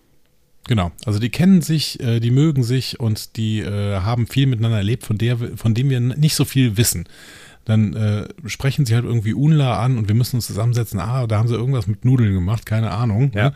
Check ich auch nicht. Da war noch irgendwas mit einem Fusionsreaktor, whatever. Ja. Aber eigentlich ist es ja schön, dass wir nicht checken, worüber die reden. Weil das gibt uns das Gefühl, aha, die funktionieren also auch, wenn wir nicht dabei sind. Ja, genau. Und das ist halt irgendwie was, wo, ähm, wo wir nicht dabei sein konnten, weil wir waren ja noch nicht dabei. Also, ne, so das, das ist, genau. ist ich, ja, ich finde es auch echt cool, äh, dass sie das machen. Ja. Ähm, Genau. Dann gehen wir mal auf die Discovery zurück. Äh, Stamets und Tucker arbeiten an der DMA-Lösung, immer betreut von Saru. Warum steht er eigentlich die ganze Zeit da rum? Ähm, er hat sich doch und, das, das so, zur Aufgabe gemacht, weil er irgendwie das Gefühl hatte, dass er Spannungen äh, fühlt, oder? Ich glaube, er wollte eigentlich die Wogen glätten. Hinterher will er ja, ja einfach nur das Schiff zusammenhalten, aber ähm, ja. Ja, aber da, da, hat er schon wirklich gut in die Zukunft geguckt, wenn er das äh, von vornherein äh, vorhatte. Hm. Ähm, kommentiert wird das Ganze die ganze Zeit von Reno. Ja. Also, sie gehen davon aus, dass die DMA von einem Device im Zentrum kontrolliert wird. Mhm. Und sie haben Subraumrisse bemerkt, die von diesem Device ausgehen. Mhm. Spekulation ist jetzt eine Passage durch den Subraum, die durch diese DMA aufgemacht wird. Vielleicht. Mhm. Ähm, also meine Spekulation wäre das. Mhm. Subraumwesen vielleicht? Ja, wer weiß. Hm. Saru spekuliert auch, sagt erstmal eine Waffe. Wie hieß ja. die noch in, in, in, in äh, bei Voyager Spezies 74? 8472. 8472, Dankeschön, ja. Immer, denk immer, dass er in der Mitte sicherlich eine 47 stehen muss. Ja, ja, du hast recht. ähm, genau, also Sarus Spekulation ist erstmal eine Waffe und das zweite war, oder räumt das Ding ein bestimmtes Raumareal frei? Mhm. Und das finde ich eine spannende Vermutung. Was ist denn, wenn die DMA einfach nur eine Vorbereitung auf irgendwas ist? Eine Planierraupe. Ja, genau. Aber jetzt sind sie ja ganz woanders als da, wo Quajon gewesen ist, so. Oder wird das irgendwas überdimensional Großes, was da, was da seine Pfeiler in, in, ins All rammt? Maybe. Wie war das beim Per Anhalter durch, durch, die Galaxis? Da bauen die doch eine Autobahn quasi, warum die Erde gesprengt werden muss, oder? Ja, ich glaube, ja, glaub, so war das, ja. Ja, mein Keine Gott. Ahnung. Äh, Taka macht sich dann Kartoffelbrei und eine Erbse, um zu verdeutlichen, wie die DMA funktioniert. Ähm, und damit macht er schon wieder eine neue Theorie deutlich. Er glaubt nämlich, dass wir hier einen Tunnel durch die Raumzeit sehen. War das eigentlich ein, äh, eine Anspielung auf, äh, wie heißt dieser, der Steven Spielberg-Film? Mit den Aliens? Ähm, äh, Begegn un unheimliche Begegnung der dritten Art. Ja, ich glaube schon. Habe ich auch irgendwo gelesen, ich habe den aber auch nicht gesehen. Ich habe den gesehen, weil äh, da kommt nämlich, ähm, da bauen die alle aus, aus Kartoffelbrei und Erbsen, äh, ich weiß gar nicht, ob Erbsen, aus, aus Kartoffelbrei auf jeden Fall, bauen die da diesen, diesen Hügel immer nach, wo, oder den Berg, um den es dann hinterher geht. Ja, dann ist es bestimmt eine Anspielung. Ja, okay. So, Tunnel durch die Raumzeit. Äh, das gibt natürlich unendliche Möglichkeiten, wenn es ein Tunnel durch die Raumzeit ist. Wir können alles am Ende haben, inklusive ja. Figuren aus der Vergangenheit oder sogar aus der Zukunft. Äh, und aus allen möglichen Ecken und Enden der Galaxie. Wer weiß, wer da irgendwann rauskommt. Gauron. das ist der erste, der mir eingefallen wäre, nicht. Jeder kann da rauskommen. Das ja. ist wirklich, das ist äh, sehr, sehr spannend. Auch Cisco könnte da rauskommen. Cisco könnte da rauskommen, aber ich glaube, das würde, würde er sich nicht antun. Ja, ja. Weiß auch nicht, wie es ihm geht. Hoffentlich gut. Hoffentlich gut, ja. Ähm, so. Ähm, und jetzt irgendwie eine Idee davon zu bekommen, was am Ende, also was am Ende des Raumzeittunnels sein könnte, will Taka also eine kleine DMA bauen. Mhm. Und dafür hat er sogar so ein DMA-Device erfunden. Das ist crazy. Ja, alle sind so ein bisschen werden, so, äh, ja, was? Ja, sie werden jetzt innerhalb eines Eindämmungsfelds ein kleines Wurmloch mit einem Subraumriss basteln. Das erinnert mich so ein bisschen an diesen großartigen Unsinnsfilm von 2013 von RTL. Also dieses Helden, wenn ein Land dich braucht, heißt der. Habe ich nochmal mir extra gegoogelt. Was? Helden, wenn ein Land dich braucht. Wir haben schon mal über diesen Film gesprochen. Da geht es darum, dass im CERN, im Large Hadron Collider, ein äh, schwarzes Loch entsteht, das die Erdgravitation ändert und Gebirge und Gräben in ganz Europa entstehen lässt. Echt, da haben wir schon mal drüber gesprochen. Das kommt mir ja. sehr fremd vor. Okay, ja mit äh, Christiane Paul und ich glaube Yvonne Katterfeld.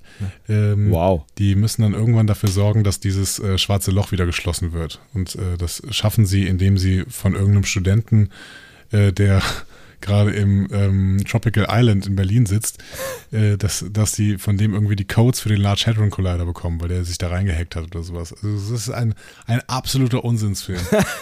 Aber wenn ihr den irgendwo nochmal sehen könnt, guckt euch den an. Helden, wenn ein Land dich braucht. So ein Wahnsinnstitel. Ja, das ist wirklich, also das ist, glaube ich, Peak RTL Schund von 2013. Geil. Wir gehen auf den Asteroiden. Michael mhm. und Book betreten das Gefängnis. Äh, die Gefangenen können erstmal nicht glauben, dass die Föderation wirklich was für sie tun möchte. Mhm. Warum? Weil die Föderation einen miesen Ruf hat äh, und auch bisher nichts getan hat. Dabei ist diese Beispiele-Nummer der Emerald Chain Hanebüchen. Ne, die äh, Straftaten sind mehr oder weniger Ordnungswidrigkeiten, aber mhm. die sind lebenslänglich dafür verurteilt worden. Ja. Ähm, Wortführer der Sträflinge ist Felix. Mhm. Ähm, und ich möchte neben Sean Doyle, ähm, der den Ruan Taka spielt, als Gast da mal hier Michael Grey Eyes hervorheben. Ähm, indigener Kanada kanadischer Schauspieler, gehört äh, den Plains Cree von den Mskak Lake First Nation in Saskatchewan an. Mhm. Also tatsächlich ein äh, indigener ähm, Mensch. Mhm. Äh, 1996 hat der dementsprechend schon Crazy Horse im gleichnamigen Film gespielt und 2018 hat er Sitting Bull in äh, Woman Walks Ahead gespielt. Mhm. Äh, das heißt, er hat diese klassischen äh, Native American gespielt. Und ich muss sagen, ich finde seine Performance in dieser Folge wirklich, wirklich überragend. Ja, finde ich auch. Also auch die, die Art und Weise, ähm, wie er diese Figur spielt, die ähm, ja offensichtlich ne, also ne, die, die Schuld auf sich genommen hat und äh, mhm. lange Zeit damit ähm, oder daran gearbeitet hat, äh, mit dieser Schuld umzugehen, äh, dass das dann aber ne, in einer Ruhe und, und, und, und Souveränität äh, tut, ähm, ja, fand ich auch irgendwie, fand ich, also die Rolle fand ich geil und ich fand sie geil umgesetzt. Ja, ich finde, von Anfang an liegt da irgendwas in der Mimik, ne? Also, dass, ja. du, dass du die ganze Zeit denkst, der Typ hat, der Typ will doch nicht gerettet werden. Ja. Irgendwas stimmt, Der also hat doch- irgendwas stimmt auf jeden Fall nicht, ja. Genau. Der hat, der hat irgendwie abgeschlossen. Es geht vielleicht noch um Support für seine Mitgefangenen, aber es geht doch hier nicht um Evakuierung irgendwie, Ja. denkst du. Und das spielt der so gut, dieser Michael Gray als. Also ähm, ich habe das sehr, sehr gefeiert. Ja, ne? fand ich auch gut. Ein bisschen Vertrauen können Michael und Book dann aufbauen, aber äh, sie müssen jetzt erstmal die Kraftfelder rund um die Zellen deaktivieren. Und äh, das Problem ist, die Kontrollen sind biometrisch auf die Wächter äh, geeicht. Ähm, Die sind immer alle Tja. weg. Ja. die sind alle weg. Da müssen sie jetzt mit den Phasern äh, der, dieses Power-Device sprengen irgendwie. Und da, ähm, das ist aus ne- dem härtesten Metall der Welt oder so. Ähm, schwierig.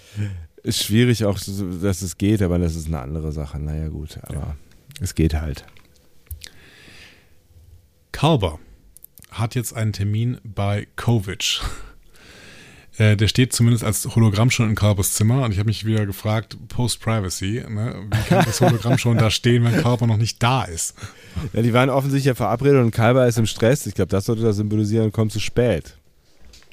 Ja, aber wie ist denn das? Also, wenn die beiden einen Termin haben, dann äh, hat Kovic die Freigabe, einfach bei Kalber im Zimmer aufzuschlagen. Was macht denn Kalber, wenn mal so ein Gesprächstermin länger dauert? Also so eine Therapiesitzung und dann ein Folgetermin, der eigentlich digital veranschlagt ist, dann plötzlich sich damit überschneidet. Das kannst du bestimmt angeben wie bei so einem Zoom-Meeting, oder? Da kannst du ja auch angeben, ob du den Raum schon betreten darfst, äh, wenn der andere quasi das Meeting äh, einberufen hat ähm, und dann da warten darfst oder ob der andere dich erst autorisieren muss. Geht bestimmt.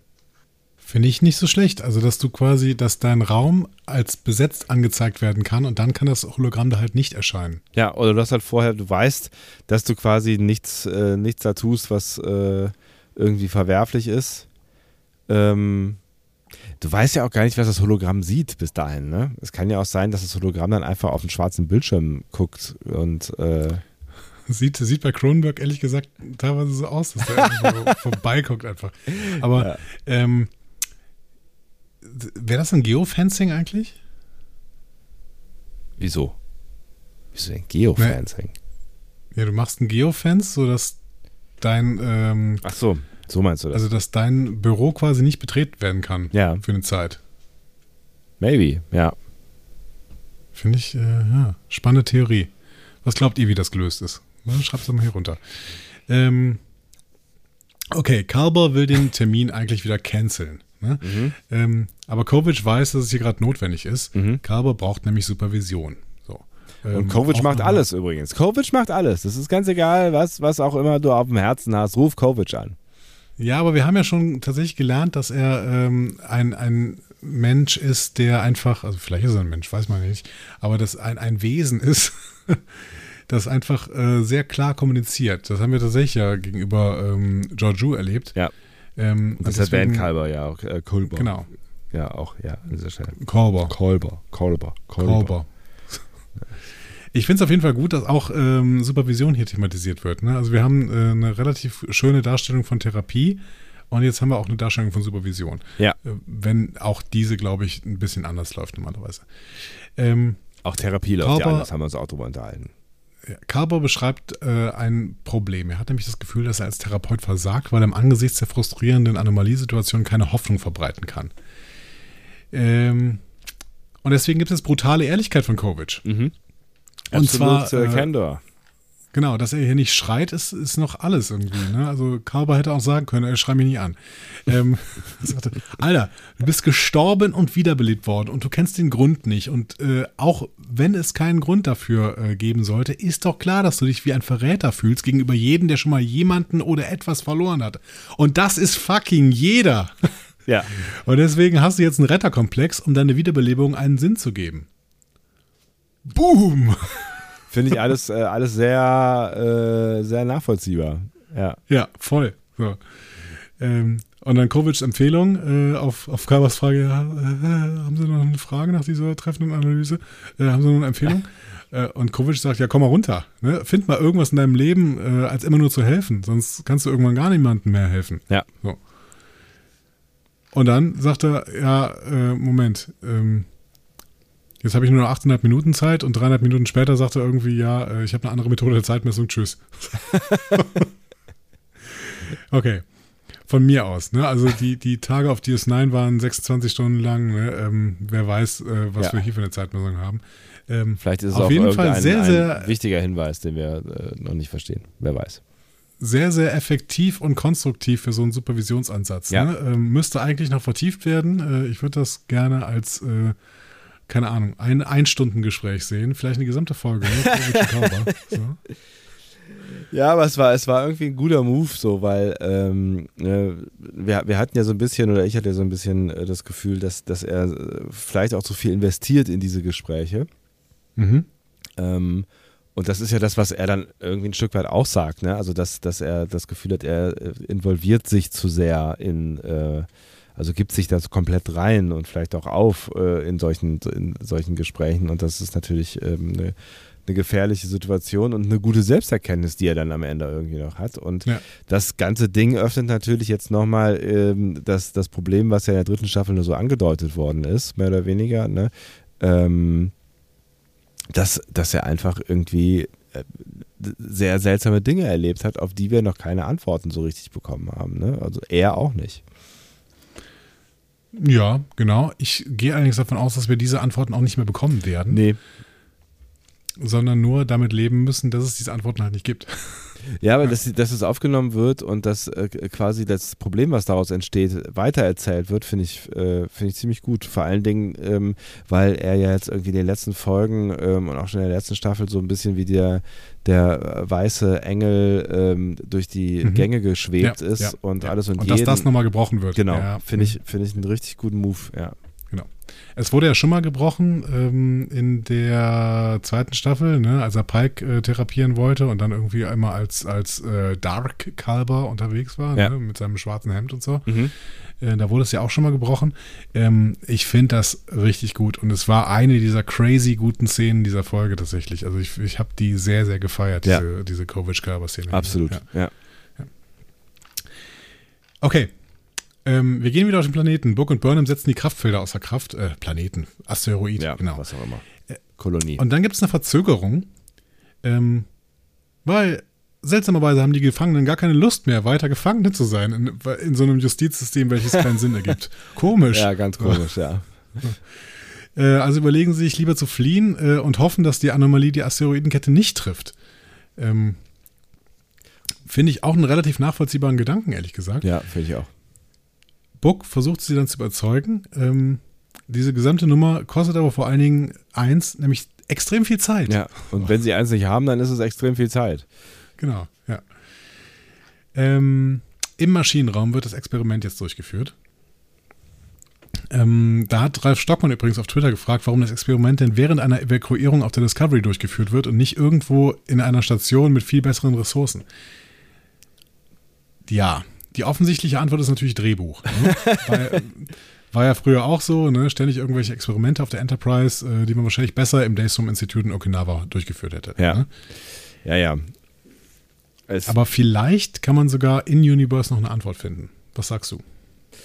ähm, ja, die, die Frage ist halt, hätte Stamets nicht auch ähm, äh, zu Dings gehen können, so, aber ich meine, äh, er hat, er, die ganzen Daten sind da, ne, und Mhm. ähm, äh, die- quasi die Erforschung ähm, liegt ja doch so ziemlich bei, bei, bei, bei der Discovery bisher, also finde ich schon, dass es irgendwie auch, auch Sinn ergibt, dass sie sich vielleicht da treffen. Ähm, Ne, die haben ja auch äh, ne, also von Books Schiff diese, die, die ganzen Daten geholt. Ich meine, das kann man also irgendwie austauschen wahrscheinlich, aber ähm, Ja. das, Das also, ist hier so ein USB-Stick oder so. Ne?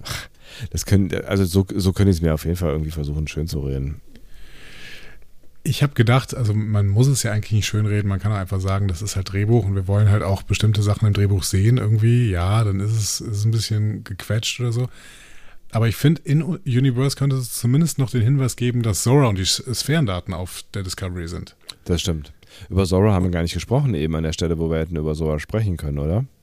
Nee, wir werden nachher noch über Zora sprechen. Also bis jetzt äh, war sie noch mal ganz kurz da. Ähm, und, und auch in diesem Experiment äh, ist sie öfter mal da, weil Zora bietet natürlich eine Informationslage, die man nirgends anders hätte. Und wir wissen aus Staffel 2, offensichtlich ist Zora so mächtig, dass sie nicht übertragbar ist. Ja, das wissen wir. Und selbst wenn man sie irgendwo anders hin überträgt, dann wird sie gleichzeitig auf dem ersten Weg gelöscht. Stimmt, ja. Ähm, Ja, und dementsprechend bei diesem Experiment ist natürlich jederzeit möglich, jetzt bei allen Komplikationen Zora zu befragen und Antworten von der leistungsfähigsten KI zu bekommen, die es jemals gegeben hat und jemals geben wird. Ist auch kein so schlechtes Argument auf jeden Fall, ja. Genau. Finde ich das in Universe zumindest ein Argument, ja. Man kann jetzt kaufen oder man kann es nicht kaufen, das äh, muss man dann selber sehen.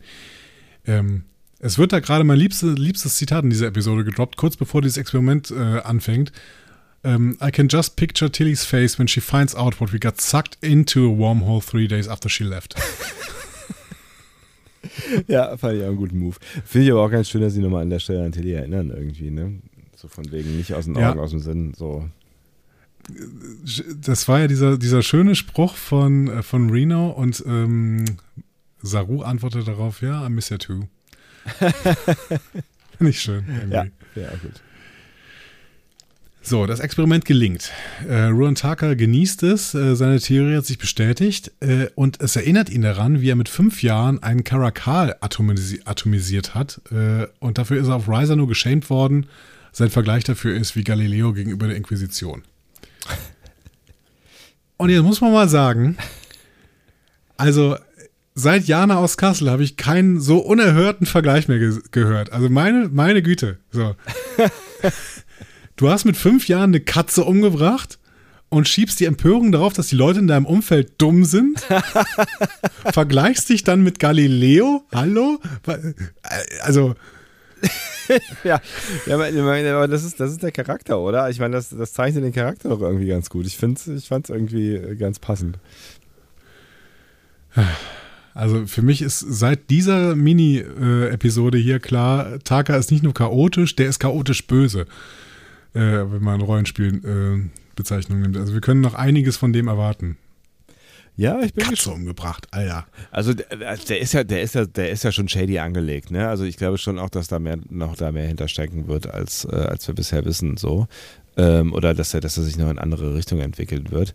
Ähm, und dass, dass, er, dass er auch so auf dieser Chaos-Komponente unterwegs ist, ne? Das ist natürlich, ähm, ja, das, das, ja, das macht es aber natürlich auch spannend. Das ist eine, eine, eine, ungewöhnliche Figur, die gerade so ein bisschen äh, Leben auf das äh, Schiff mhm. bringt. Mhm. So, ne? Ja. Ja, es ist genau das chaotische Element, was wir bis jetzt nicht so richtig hatten. Ja, irgendwie, ne? ja genau. Ähm, der Caracal wurde übrigens in keiner der frühen Serien erwähnt, wird aber bei Star Trek Online äh, entwickelt als kleines Tier, das äh, wie Haustiere geschätzt wird und in Riser beheimatet ist. Ich glaube aber tatsächlich, dass sich das wirklich auf den Caracal äh, bezieht, den es auch auf der Erde gibt. Das ist halt irgendwie so eine Wildkatze. Ja. Okay. Ähm, ja, dann pausiert das Experiment plötzlich. Taka findet raus, zu wenig Energie. Ähm, Reno kann aber nicht mehr liefern. Und dann überlegt sie, hm, na ja, ich könnte Ionenstrahlung aus dem Hauptphaser-Array äh, ziehen. Und ich habe ein bisschen nachgelesen, aber ich check nicht, warum im Hauptphaser-Array Ionenstrahlung drin ist. Das muss mir mal irgendein Astrophysiker erklären. Da habe ich wirklich überhaupt nichts zu gefunden. Ähm, gut. Ich bin außen vor. Wenn du es nicht verstehst, ja. dann sowieso nicht. Ich aber bin kein Astrophysiker. Ich lese ja immer nur Sachen nach, aber das habe ich auch mit Google habe ich nicht gefunden, warum im, Haupt, im Hauptphaser-Array Ionenstrahlung ist. Aber äh, Reno selbst hält das ja auch für eine ziemlich, eigentlich eine ziemlich bescheuerte Idee. Ja, genau. Also waghalsiger Plan irgendwie. Ja. Ne, auf, ne, auf, einer Skala von 1 bis 10 ist es eine 6 und äh, 10 ist absolut wahnsinnig. Ja. Aber es ist halt auch nur eine 6. Ne? ja, ja, gut. Ja. Und dann fangen, an, fangen sie an zu diskutieren. Äh, Taka sagt, große Wissenschaft wurde niemals mit Vorsicht erreicht. Und Reno antwortet, ich bin mir nicht sicher, ob das wahr ist, ehrlich gesagt. Wie wenn wieder ein schönes Gespräch, ja. Genau, ich mochte eigentlich jede einzelne Line da äh, drin. Saru zögert, aber wird dann von Tarka dann psychologisch ausgetrickst. Tarka brüllt ihn nämlich einfach an äh, und, und, provoziert ihn dann zum Zurückbrüllen äh, und sagt, ja, ist schön so ein Moment des Kontrollverlusts. Ne? Habe ich persönlich ehrlich gesagt nicht nachvollziehen können. Ja muss ich sagen. Kontrollverlust ist schön, ja, finde ich auch, aber doch nicht, wenn er unwillentlich passiert. Also Kontrollverlust ist genau dann, wenn du, wenn du möchtest, dass du Kontrolle verlierst, dann ist er schön, aber. Eigentlich schon, ja. Vielleicht aber ist es, also, also eigentlich hätte es sein müssen, dass, äh, also hätte irgendwie sowas sagen müssen, wie das, äh, dass, dass so ein Schrei einfach mal befreiend sein kann. Also das wiederum ist ja, ne, das ist ja irgendwie Fact, dass du, wenn du mal in den Wald ja. hineinschreist, dass es, dass es irgendwie was Befreiendes hat. Das hätte vielleicht besser gepasst. Im Winter fahre ich immer, äh, wenn ich, wenn ich zur Schule fahre, mache ich mir äh, meine, meine Punkmucke ganz laut auf, den, äh, auf das Ohr und singe mit laut. Während du durch den Wald fährst? Ja, unter anderem. Also ich fahre nicht nur durch den Wald, tatsächlich. Ähm, kann man kaum glauben hier äh, in Waldbrüll. Aber ich fahre tatsächlich auch durch die Stadt. Das ist natürlich seltsam, wenn dann der ähm, eigene Lehrer äh, äh wild singend mit uralter, schlechter Musik äh, dir entgegenkommt. Das wäre für mich Teacher-Shaming. Ja, aber gut, das passiert ja nicht, weil es ist ja keine schlechte Musik, die ich höre. Außerdem äh, ist zu diesem Zeitpunkt noch niemand wach. Um 20 ja. nach äh, 6. Ja, richtig, ich erinnere mich. Nun gut, ähm, auf jeden Fall dürfen Stamets und Tarkin dann final das Experiment durchziehen. Äh, Saru bekommt allerdings von Reno einen Notausschalter. Mhm. Nochmal auf den Asteroiden. Burnham bietet den Sträflingen jetzt eine Lösung an. Politisches Asyl auf der Discovery. Hat man ein bisschen ja. recherchiert, ne? Geil. Genau. Ja, wie Riker, ne? Wie Riker mit dem Computer. genau. Es fehlte halt nur die Kaffeetasse. Ja. Okay, die ähm, Gefangenen sind einverstanden. ähm, aber es gibt noch eine Verzögerung. Felix muss noch einen sogenannten Lalogi Orb aus seinem Versteck holen. Äh, Im Gegensatz zu den anderen gehört der nämlich offensichtlich wirklich ins Gefängnis. Also Felix, nicht der Lalogi Orb. Ähm, Felix ist ein Mörder, sagt er, mhm. äh, der nicht nur jemanden umgebracht hat, sondern der Familie seines Opfers auch noch diesen Orb geklaut hat. Äh, dieser Orb ist eine Aufzeichnung des Erbes einer Akali-Familie. Also ein Erborb ein Erb-Orb. Ähm, Erb, Lalogi, Orb. Ich habe die ganze Zeit gedacht, muss ich das ken kennen, ein Lalogi Orb? Da habe ich ein bisschen gegoogelt und habe gedacht, nein. Warum setzt ihr voraus, dass ein Lalogi Orb mir bekannt ist? So. Gut, er erklärt ja so ein bisschen, was es ist, aber. Ähm, ja, aber es ist doch irgendwie cooler, dass. Äh, äh, das, das nachher zu sehen, meinst du? Ja. Ja, nee, auch das so zu, das so, so zu einzuführen quasi als äh, wäre im Universum klar, was es ist. So, ne? Ja. Zumindest, wenn es in der Folge dann noch erklärt wird. Das ja. wird es ja gemacht. Ja, genau. Alles gut. Ja. So, ähm, er wundert sich ein bisschen, dass Burnham ihn nicht verurteilt, aber Burnham sagt, ich bin nicht da, um mich, dich für, zu verurteilen. Ähm, ich bin da also, zu retten. Äh, ja. Genau, jetzt lass mal, lass mal gehen. Und äh, er hat aber ehrlich gesagt, glaube ich, irgendwie erwartet, dass er verurteilt wird und vielleicht wollte er das auch. Mhm. Ähm, aber gut, wird er nicht. Ähm, das heißt, sie können jetzt endlich das Gefängnis verlassen, äh, gehen auf die Tür zu und leider ähm, wegen der Biosignaturen wertet das Gefängnis das als Ausbruch und äh, verschließt alle Türen. Nächste Verzögerung. Aber Buck hat hier noch eine Idee, äh, die Käfer könnten noch die Tür aufspringen. Ähm, gesagt, getan. Ehrlich gesagt, diese dritte Verzögerung hätte ich nicht mehr gebraucht. Ja, auch die, die, die Nummer mit, mit den Käfern war jetzt auch irgendwie so ein bisschen, weiß ich nicht. Also wenn man, wenn man so eine Tür, Sicherheits, so eine Hochsicherheitstür einfach mit einem Haufen Sprengstoff aufknallen kann, dann irgendwie weiß ich nicht so genau, ob das, das den Sinn netzt. Aber naja, gut. Und ich hatte den Punkt auch vorher verstanden, dass die Zeit drängt. So, ja, auch aber, das. Ähm, es, hat, es hat nicht für, nicht für sonderlich viel mehr Spannung gesorgt an der Stelle, finde genau. ich. Ja. Gut. Ähm, Saru erfährt kurz von Reese, dass die Evakuierung fast zu Ende ist, müsste also bald wieder auf die Brücke zurück, deswegen macht er jetzt Dampf äh, und das Experiment startet. Ähm, die müssen ein wenig äh, um die Power für das Experiment verhandeln noch, ne, mhm. ne, während es läuft, weil das Eindämmungsfeld relativ schnell an Kraft verliert. Aber im Endeffekt darf Stamets ziemlich ans Limit gehen. Ähm, natürlich klappt das dann vor allen Dingen mit einem Verweis auf Sarus Kryptonit, ne? Kamina. Mhm. Ja, wir, wir retten auch die Leben von Kamina. Na gut, äh, dann äh, nehmt alles, was ihr braucht. ähm, ja, mein Kurz Gott. vor Zusammenbruch des Eindämmungsfelds äh, zieht Saru aber dann den Stecker. Mhm. Äh, zu Recht, Klammer auf, Klammer zu. Ja, wichtig. Sonst wäre nämlich alles im Sinne der Wissenschaft, äh, so wie man es nennt, hops gegangen. Ja. Ne? So. Ähm, genau, das sagt Reno, glaube ich, auch. Ne? Also so nah war es noch nie daran, äh, uns äh, alle zu zerstören. Und äh, das ähm, heißt schon was, dass du es zum ersten Mal so weit gebracht hast. Ja. Oh, geil.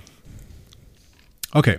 Burnham und Book sind jetzt draußen, die Evakuierung ist abgeschlossen, die Sträflinge werden zu Discovery-Gebiet, bis auf Felix. Äh, der hat beschlossen, da zu bleiben. Die nächste Verzögerung. Und äh, sich seinem Schicksal zu stellen, ob es Anomalie oder nicht. Mhm. Er sieht es als Teil seiner Bestrafung, die er akzeptieren möchte. Tja, Book will das nicht so gern zulassen. Ja. Der will nämlich allgemein nicht mehr zulassen, dass die Anomalie noch irgendwelche Opfer fordern kann. Aber Burnham muss seine Entscheidung akzeptieren, sagt sie. Sie gibt Felix dann noch einen Kommunikator und er gibt ihr den Lilogi Orb. Ja. Ähm, und Book hält es für falsch. Könnte sagen, Trouble in Paradise, ne? Ja, ist natürlich auch eine, eine, eine, eine schwierige Entscheidung, ne, wenn du irgendwie antrittst, alle Menschenwesen äh, äh, zu retten und äh, kommst dann halt nicht mit allen zurück und hast ja einen riesen Aufwand gestartet und hast dann vielleicht das, das Gefühl, äh, dass jetzt so äh, Call in the Moment mäßig man das vielleicht später in Ruhe noch besser ausdiskutieren könnte, aber ähm, es ist halt jetzt gerade irgendwie keine Zeit, das auszudiskutieren und äh, ja, so eine Entscheidung im Affekt über Leben und Tod ist halt immer ein bisschen anstrengend. Ne? Hätte sie ihn denn zwingen sollen? Nee, irgendwie nicht, aber ich glaube, es liegt auch so ein bisschen an ihm, weiß ich, also ich, ich sage das glaube ich nur, weil er so so sortiert wirkt, ne? Also diese, diese Rolle ist ja, ist ja, wirkt ja irgendwie wahnsinnig sortiert und mit sich äh, im Reinen, was die, die, die Konsequenz aus seiner, seinem Handeln angeht. Ne? Ja, Buck sagt nein.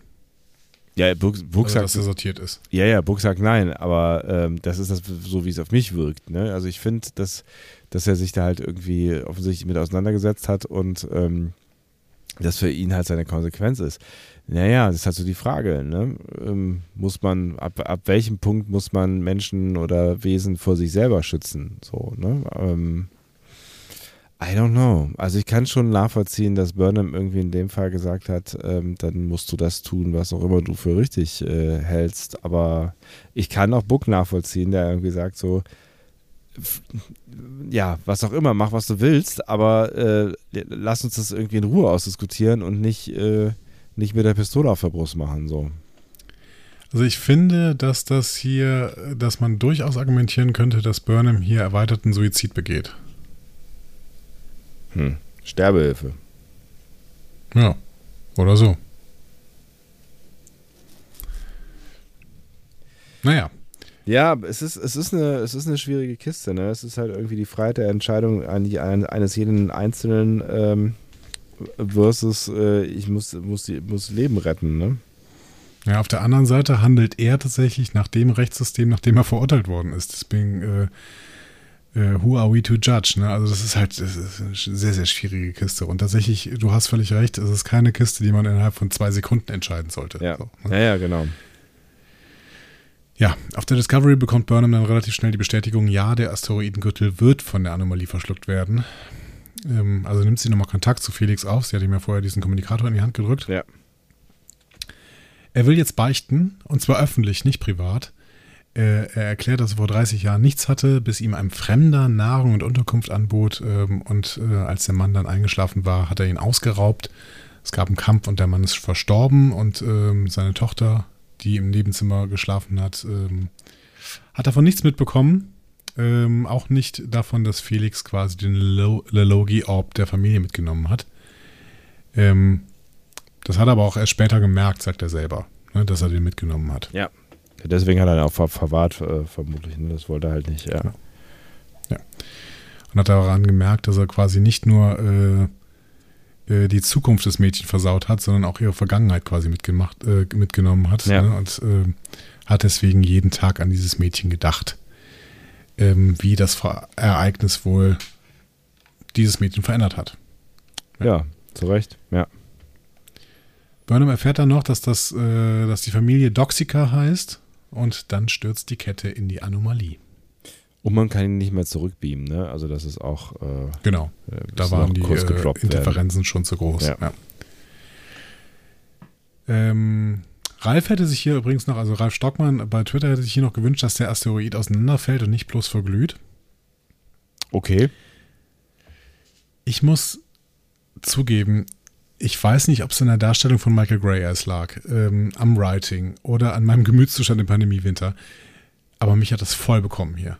Mhm. Ähm, für mich völlig nachvollziehbares Schicksal, in dem ein Mensch einfach schwere Schuld auf sich gezogen hat und damit nun leben oder halt auch sterben muss. Und das Ganze war für mich nicht nur gut gespielt, gut geschrieben, ich fand auch die Darstellung gut. Also ich ähm, ja. kann verstehen, was Ralf hier meint, aber ich fand es im Gegenteil, dieses Bild mit dem gleißenden Licht total mächtig.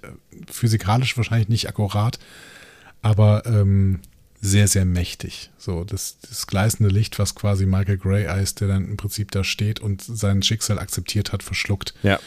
Ähm, das hat mich super bekommen. Ich fand die, diese Szene richtig, richtig, richtig stark. Ja. Äh, da bin ich bei dir, auf jeden Fall. Ich habe mir ehrlich gesagt keine Gedanken darüber gemacht, wie das jetzt äh, aussieht, weil es einfach, ähm, also bei mir ging es primär um diese, diese Emotion, die äh, diese Szene mhm. durchaus erfolgreich gesetzt hat.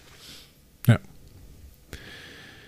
Ähm, der Akali-Magistrat findet die ganze Nummer nicht so geil. Mhm.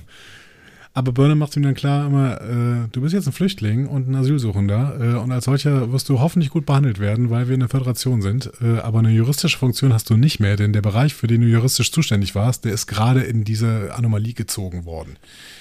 Harte ähm, Worte, finde ich, ne? Aber ja. natürlich, natürlich wahre Worte, aber harte Worte für jemanden, der gerade quasi seine äh, mehr oder weniger Heimat äh, verloren hat, ne?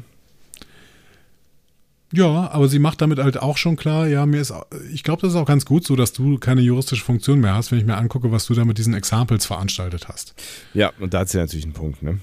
Ja, und äh, genau, dementsprechend finde ich die harten Worte. Sie sagt ja durchaus, ja, ich hoffe, dass du gut behandelt wirst und dass, dass die Föderation dich gut äh, als Flüchtling und als Asylsuchender wirklich auch aufnimmt. Ja. Aber ähm, ich finde das dann schon irgendwie auch ein, ein starkes Statement gegen diese unmenschliche Behandlung dieser, äh, also unmenschlich oder keine Ahnung. Ja, ja. Unwürdigen Behandlung wäre ja. vielleicht das bessere Wort. Unwürdigen Behandlung dieser äh, komischen Menschen, die da eine Ordnungswidrigkeit begangen haben. Ja. Oder. Akali. Ja, das waren ja keine Menschen. So, dann sind wir nochmal bei Kalber und Stamets im Quartier. Die besprechen ihren Tag. Ähm, Wobei Stamets merkt, dass der Taka vielleicht gar nicht mal so unähnlich ist. Ne? Single-minded und kümmert sich nur um die Arbeit. Hm? Ja, ein Spiegel. Ja. Ähm, und Kalber gibt auch zu, dass er ein Problem hat. Ähm, Stamets glaubt, dass er sich in Kalber verliebt haben muss, weil sie die gleiche Pathologie, die gleiche Besessenheit von ihrer Arbeit haben. Und sie machen dann deutlich, ja, sie haben halt Personal Issues. Ne? Und äh, das ist eigentlich witzig. Während die gesamte Welt explodiert, äh, haben die irgendwie mit Personal, Personal Issues zu tun. Und das äh, sagen sie dann auch. Ne? Was für eine absurde Vorstellung eigentlich. Ja, ja aber gut, ich meine, das Leben geht weiter. Ne? Also, und du steckst halt in dir, in dir drin. Und äh, ja, ich finde es irgendwie ziemlich passend. Äh, dass, dass hier auch mal quasi die kleinen Probleme, die eigentlich keine kleinen Probleme sind, ne, nochmal thematisiert werden und vor allen Dingen, dass ähm, hier Menschen gezeigt werden, die reflektieren. Das finde ich sehr angenehm. Also die mhm. auch die Fähigkeit besitzen, äh, zu reflektieren und ähm, zu erkennen, dass vielleicht gerade nicht alles so richtig äh, rund läuft. Also das der mhm. hätte, der hätte Jordi, glaube ich, nicht hinbekommen, der auch 24-7 äh, im, im, im, Maschinenraum gelebt hat. So, ne? Ist das, ist das schon eine allgemeine Bewertung dieser Szene? Oder was würdest du über diese Szene sagen? Ich fand die, ich fand die, äh, ich fand die ziemlich, ziemlich gelungen. Also generell habe ich, hab ich äh, gefeiert, ähm, dass die beiden, das ist ja schon die zweite Szene, ne, dass die beiden endlich mhm. nochmal zusammen zu sehen sind und ähm, hier nochmal ein bisschen ähm, Paarzeit quasi miteinander verbringen, die wir auch sehen können. Und ähm, ich glaube, das ist ein total wichtiger Punkt für deren Beziehung, den wir da gerade ja. äh, sehen, weil ähm, ich, ne, wir haben ja jetzt nicht viel mitbekommen, wie das, wie das da läuft, so, ne? Aber äh, man könnte annehmen, dass es wahrscheinlich vorher anstrengend gewesen ist und dass es wahrscheinlich auch dadurch, dass äh, die die ganze Zeit hier nur irgendwelche Feuer gelöscht haben, ähm, wahrscheinlich nicht, nicht, gar nicht mehr so viel Wir stattgefunden hat. Und das ist so der, ja der, der Selbsterkenntnismoment für beide und auch für sie zusammen als Paar, glaube ich. Und deswegen ja. ist das aus meiner Perspektive ein total wichtige, äh, wichtiger Augenblick, den wir da sehen. Ja, aber auch ein so realistischer Augenblick. Ja, ne? also ja, ja. Realistisch im Augen, äh, im, im Horizont war natürlich äh, Science Fiction fast schon Fantasy. Ne? Also sie erzählen dann, ja, Alter, wir sind tausend Jahre in die Zukunft gereist, haben den Burn gelöst und jetzt kommen wir hier mit unseren Personal Issues. Was ist denn los? Ja. So, ne?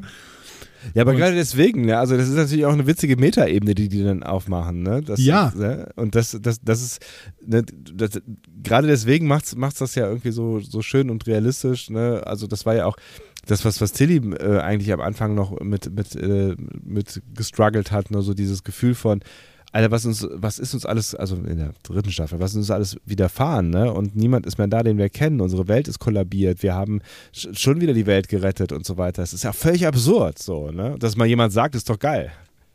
Ja, genau. Das, und es ist, es ist realistisch. Also irgendwie so, ich könnte mir auch vorstellen, dass äh, ich hier mit meiner Partnerin ähm, in Anbetracht einer Pandemie und, keine Ahnung, sterbenden Menschen um mich herum plötzlich darüber diskutiere, dass mir, keine Ahnung, äh, oder dass, dass jemand von uns das Essen nicht geschmeckt hat oder sowas.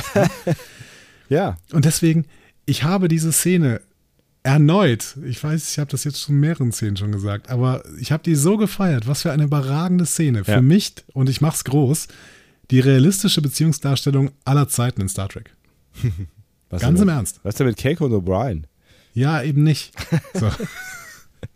Also mir fällt zumindest keine realistischere äh, Beziehungsdarstellung ein irgendwie. Ich finde das so geil. Ich finde das so geil, dass die sich da abends, dass die da äh, sich ins Bett legen und sich darüber lustig machen, wie es ihnen geht. Hm. Im Endeffekt.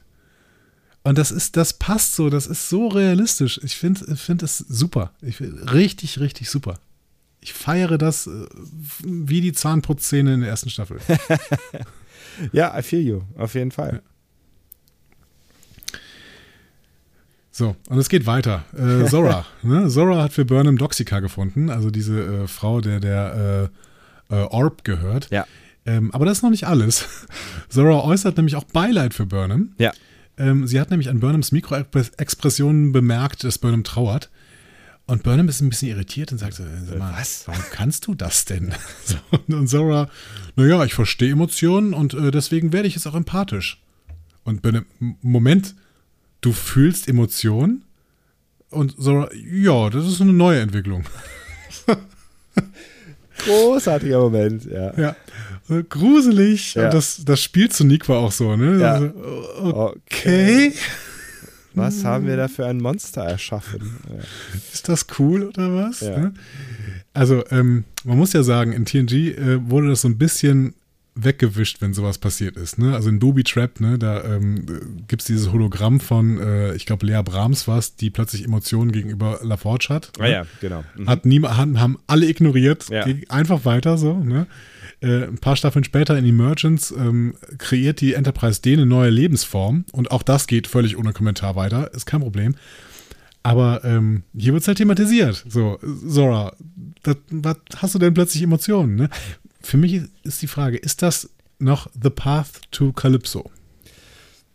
Also keine Ahnung, also irgendwie, irgendwie ja schon, ne? Weil das, das was, wir, was wir dann da erleben, äh, fußt ja ein Stück weit auf dem, was wir hier gerade erleben, ne? Mhm. Ja. Also für mich war es des, also schon deswegen ein kleiner Gänsehautmoment irgendwie. Also ja.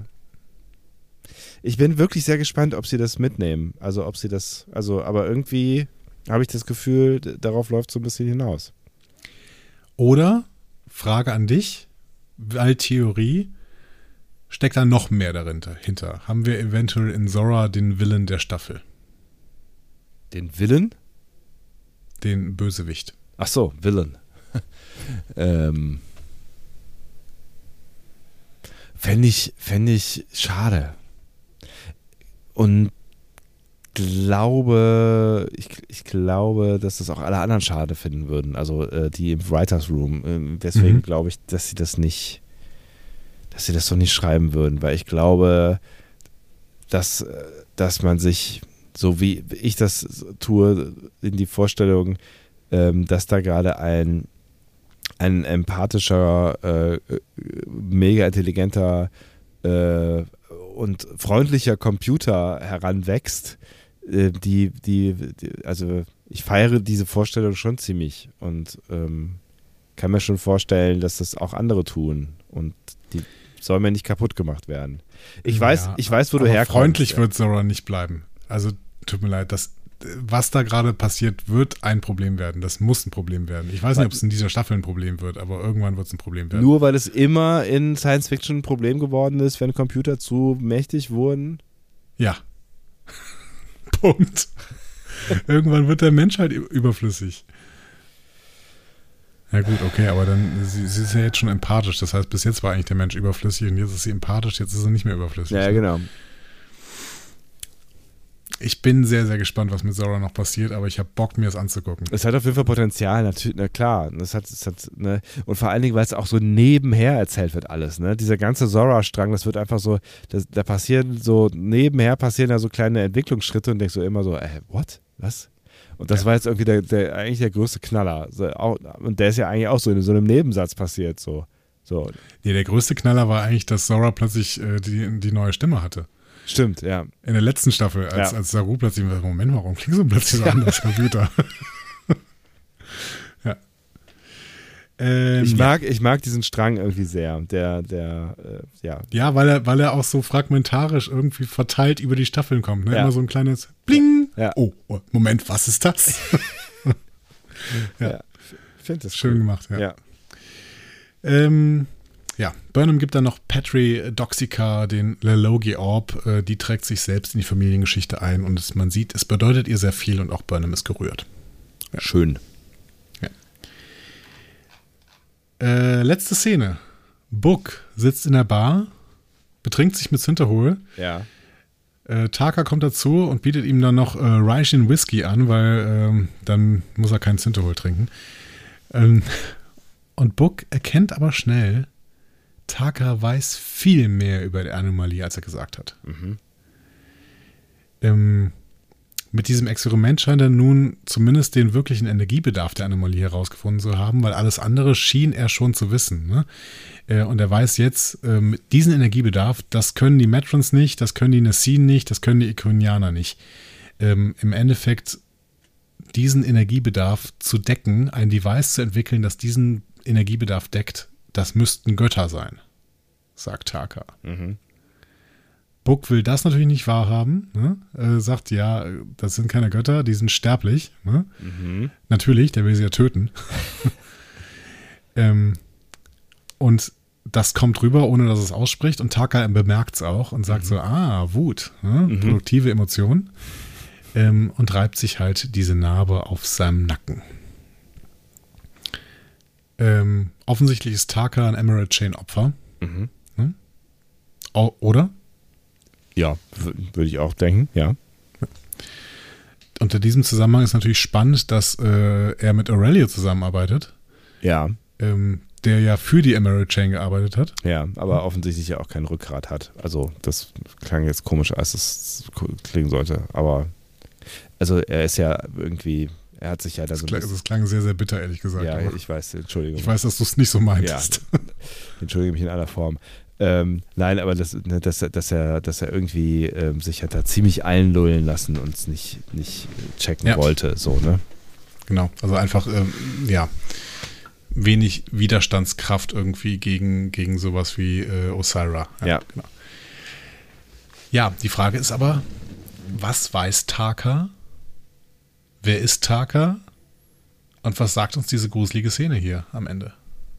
Ja, gruselige Szene, finde ich, passt äh, da ziemlich drauf, weil ich fand es auch äh, aus mehreren Gründen so ein bisschen gruselig. Ne? Also einmal, weil, weil Taka tatsächlich ja sehr, sehr undurchsichtig ist und ähm, äh, lange noch nicht auserzählt scheint. Ähm, aber auch, ich, ich habe ja zwischendurch so ein bisschen Sorgen um Buck gemacht, ne? weil die irgendwie auf eine gewisse Art ähm, auf, auf einer Wellenlänge zu sein schienen. Das ist nicht so der mhm. richtige Begriff, aber irgendwie neben, neben, neben Skepsis habe ich da auch sowas wie Verbundenheit äh, gefühlt. Und die Wut, die in Book noch vorherrscht, könnte natürlich auch ihn in eine ganz andere Richtung treiben. Und ähm, ja, da habe ich mir, da habe ich mir zwischenzeitlich so ein bisschen Gedanken drüber gemacht, ob das, ob, ob wir irgendwann äh, erleben werden, wie Bux sich vielleicht vollständig dreht. Meinst du, dass er über seine Wut seinen moralischen Kompass verlieren könnte? Ja. Naja.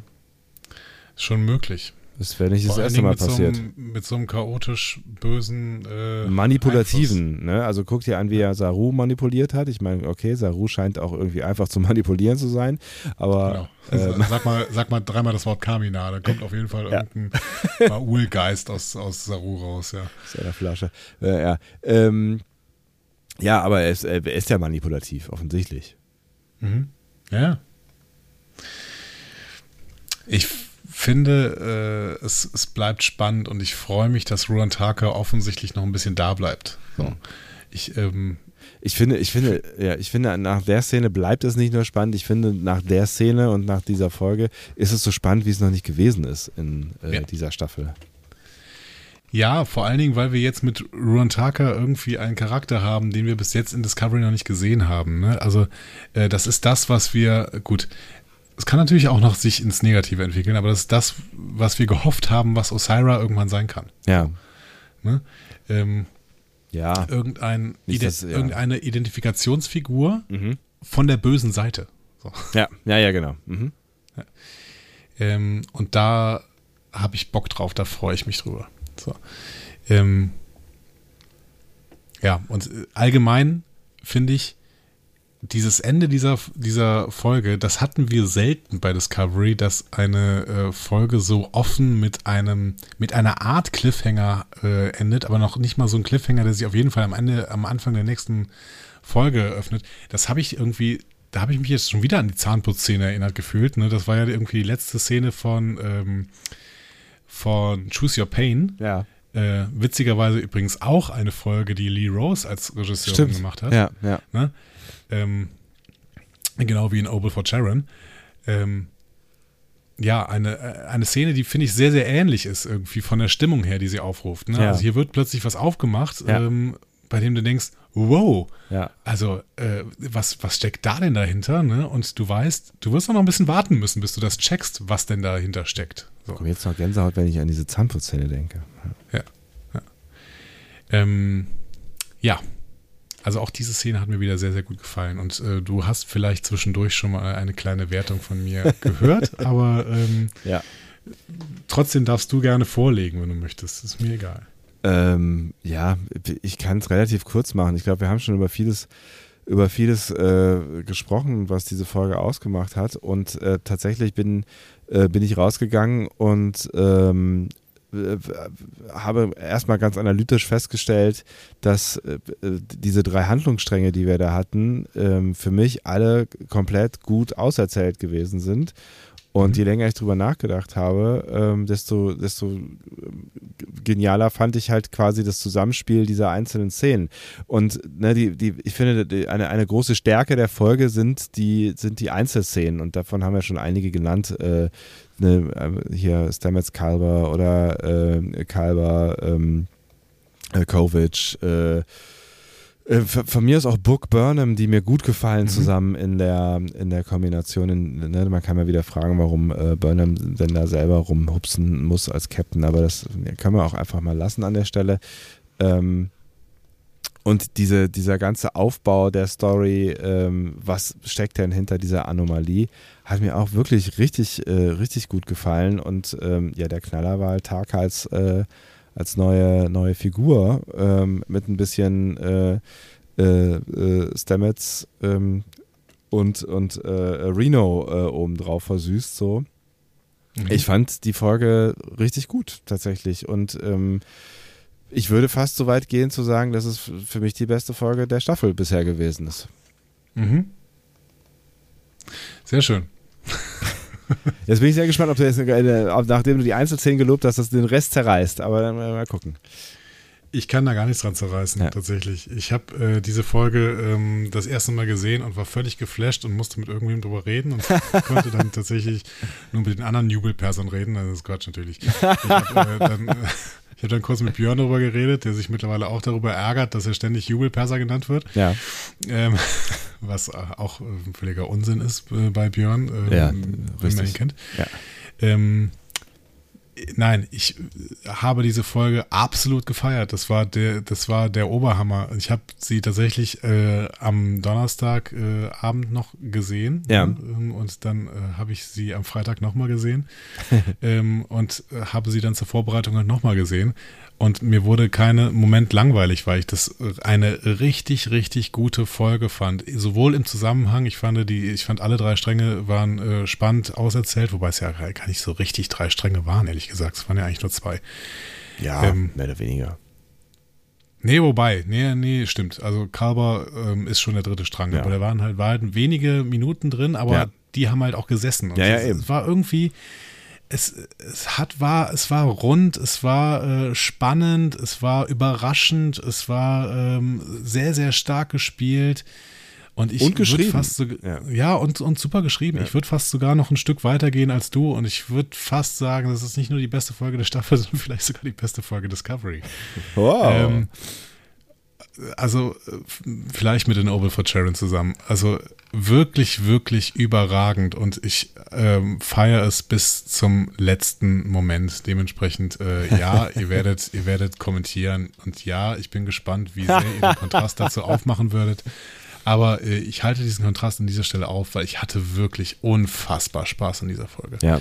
Ähm, und ich bin sehr, sehr gespannt. Ähm, an welcher Stelle die denn für einige von euch nicht funktioniert hat. Ne? Mhm. Oder ob ihr vielleicht sogar diesen Eindruck teilt, den Sebastian und ich hier haben, ne, dass das wirklich eine, eine sehr, sehr, sehr starke Folge Discovery war. Und ich finde es irgendwie ganz geil, äh, ne, zu sehen, dass sie es dann halt doch können. Ne? Also sie können es halt immer mal wieder so. Und ähm, das ist irgendwie doch auch eine beruhigende, beruhigende Erkenntnis. Ähm, ich weiß halt nur nicht genau, was ja an der Stelle jetzt, also was an der Stelle besser gelaufen ist als zum Beispiel in der Folge davor, die ich ja auch echt gut fand, so, ne? Aber wo es halt diese, diese kleinen Abzüge in der B-Note gab, die, ähm, die es dann halt so ein bisschen schwierig machen irgendwie und die richtig überragend auch hätte sein können mit dem, was sie thematisiert hat, so, ne? Mhm, ja. Ja, das weiß ich auch nicht. Ähm, wenn ich das wüsste, wäre ich wahrscheinlich äh, nicht hier, sondern wäre in Hollywood und könnte das einfach äh, selber schreiben. Ja. So.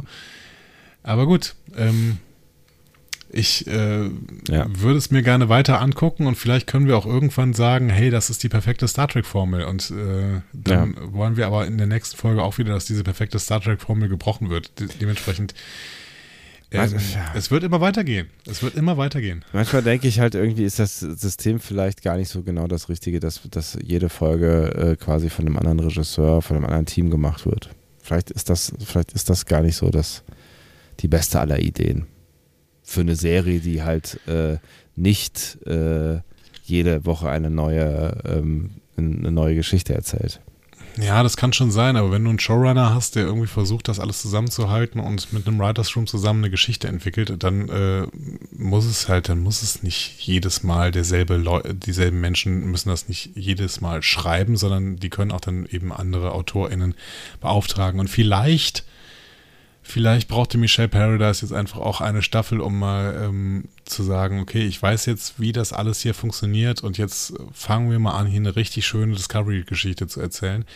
Natürlich glauben wir dem noch nicht. Natürlich gucken wir erstmal, wie das denn läuft ja. irgendwie. Aber ich fand, die dritte Staffel war halt schon die beste. So. Mhm. Ähm, die hat, wir hatten viel zu kritisieren in Staffel 3, aber es war die beste äh, ja. Discovery-Staffel. Definitiv. Und wenn sie da ansetzen und die Stärken ausbauen und die Schwächen ausmerzen, dann, ähm, hey, count me in. So. Ja, und ich meine, wir haben jetzt, ne, wir haben jetzt die Staffelhälfte erreicht, wir haben noch äh, die Hälfte vor uns, es kann noch vieles passieren. Wir haben noch mehr als die Hälfte. Ich glaube, es sind 13 Folgen. Ne? Wir sind jetzt bei fünf. fünf. Ja, stimmt, ja. Ähm, das heißt, so äh, langsam gehen wir in Richtung Halbstaffelfinale, aber ich glaube, es gibt keine Pause. Das heißt, ähm, nächste Woche an Weihnachten ja. läuft die nächste Folge. Und äh, mal gucken, wann wir die dann besprechen werden. Wir werden wahrscheinlich rund um Weihnachten auch noch ein bisschen was zu tun haben, wobei, äh, ne, gucken wir mal. Ja, das weiß keiner so ganz genau. Und äh, Ach, wir werden sehen. Wir werden sehen. Wir werden auf jeden Fall irgendwie zusammenfinden. Äh, wir haben es ja auch heute irgendwie geschafft. Äh, und ich äh, äh, gehe jetzt mit meinen Fieberfantasien gleich ins Bett. Dann erstmal gute Besserung und äh, wir hören uns. Äh, so soll es sein. Sollen wir eigentlich noch hier irgendwie sowas machen, wie äh, darauf hinweisen, dass wir. Ach stimmt, das hatte ich eben schon anmoderiert. Drück mal drauf. Ach so, hast du? Soll ich, schneidet es euch selber rein halt. Diskussionen zu folgen findet ihr auf discoverypanel.de oder sprecht eine Nachricht auf den Discovery Panel Anrufbeantworter unter 02291 ukta uk 2 unter der 02291 uktauk2 erreicht ihr uns auch per WhatsApp. Außerdem gibt es uns auch bei Instagram unter Discovery Panel, bei Twitter unter Panel Discovery und bei Facebook unter Discovery Podcast. Wir freuen uns über eure Nachrichten und über eure Kommentare. So, jetzt aber. Jetzt aber. Jetzt aber äh, würde ich sagen, ähm, mach einen Deckel drauf. Wir hören uns eh morgen wieder. Wenn ihr denn diesen Adventskalender äh, auch ähm, hören möchtet, dann wären wir morgen wieder für euch da. Es ist die drittletzte Folge und ihr wisst, was das bedeutet. Es kommen halt noch drei Folgen, ne? ja, ja, ich äh, freue mich. Tschüss. Wartet gut, tschö.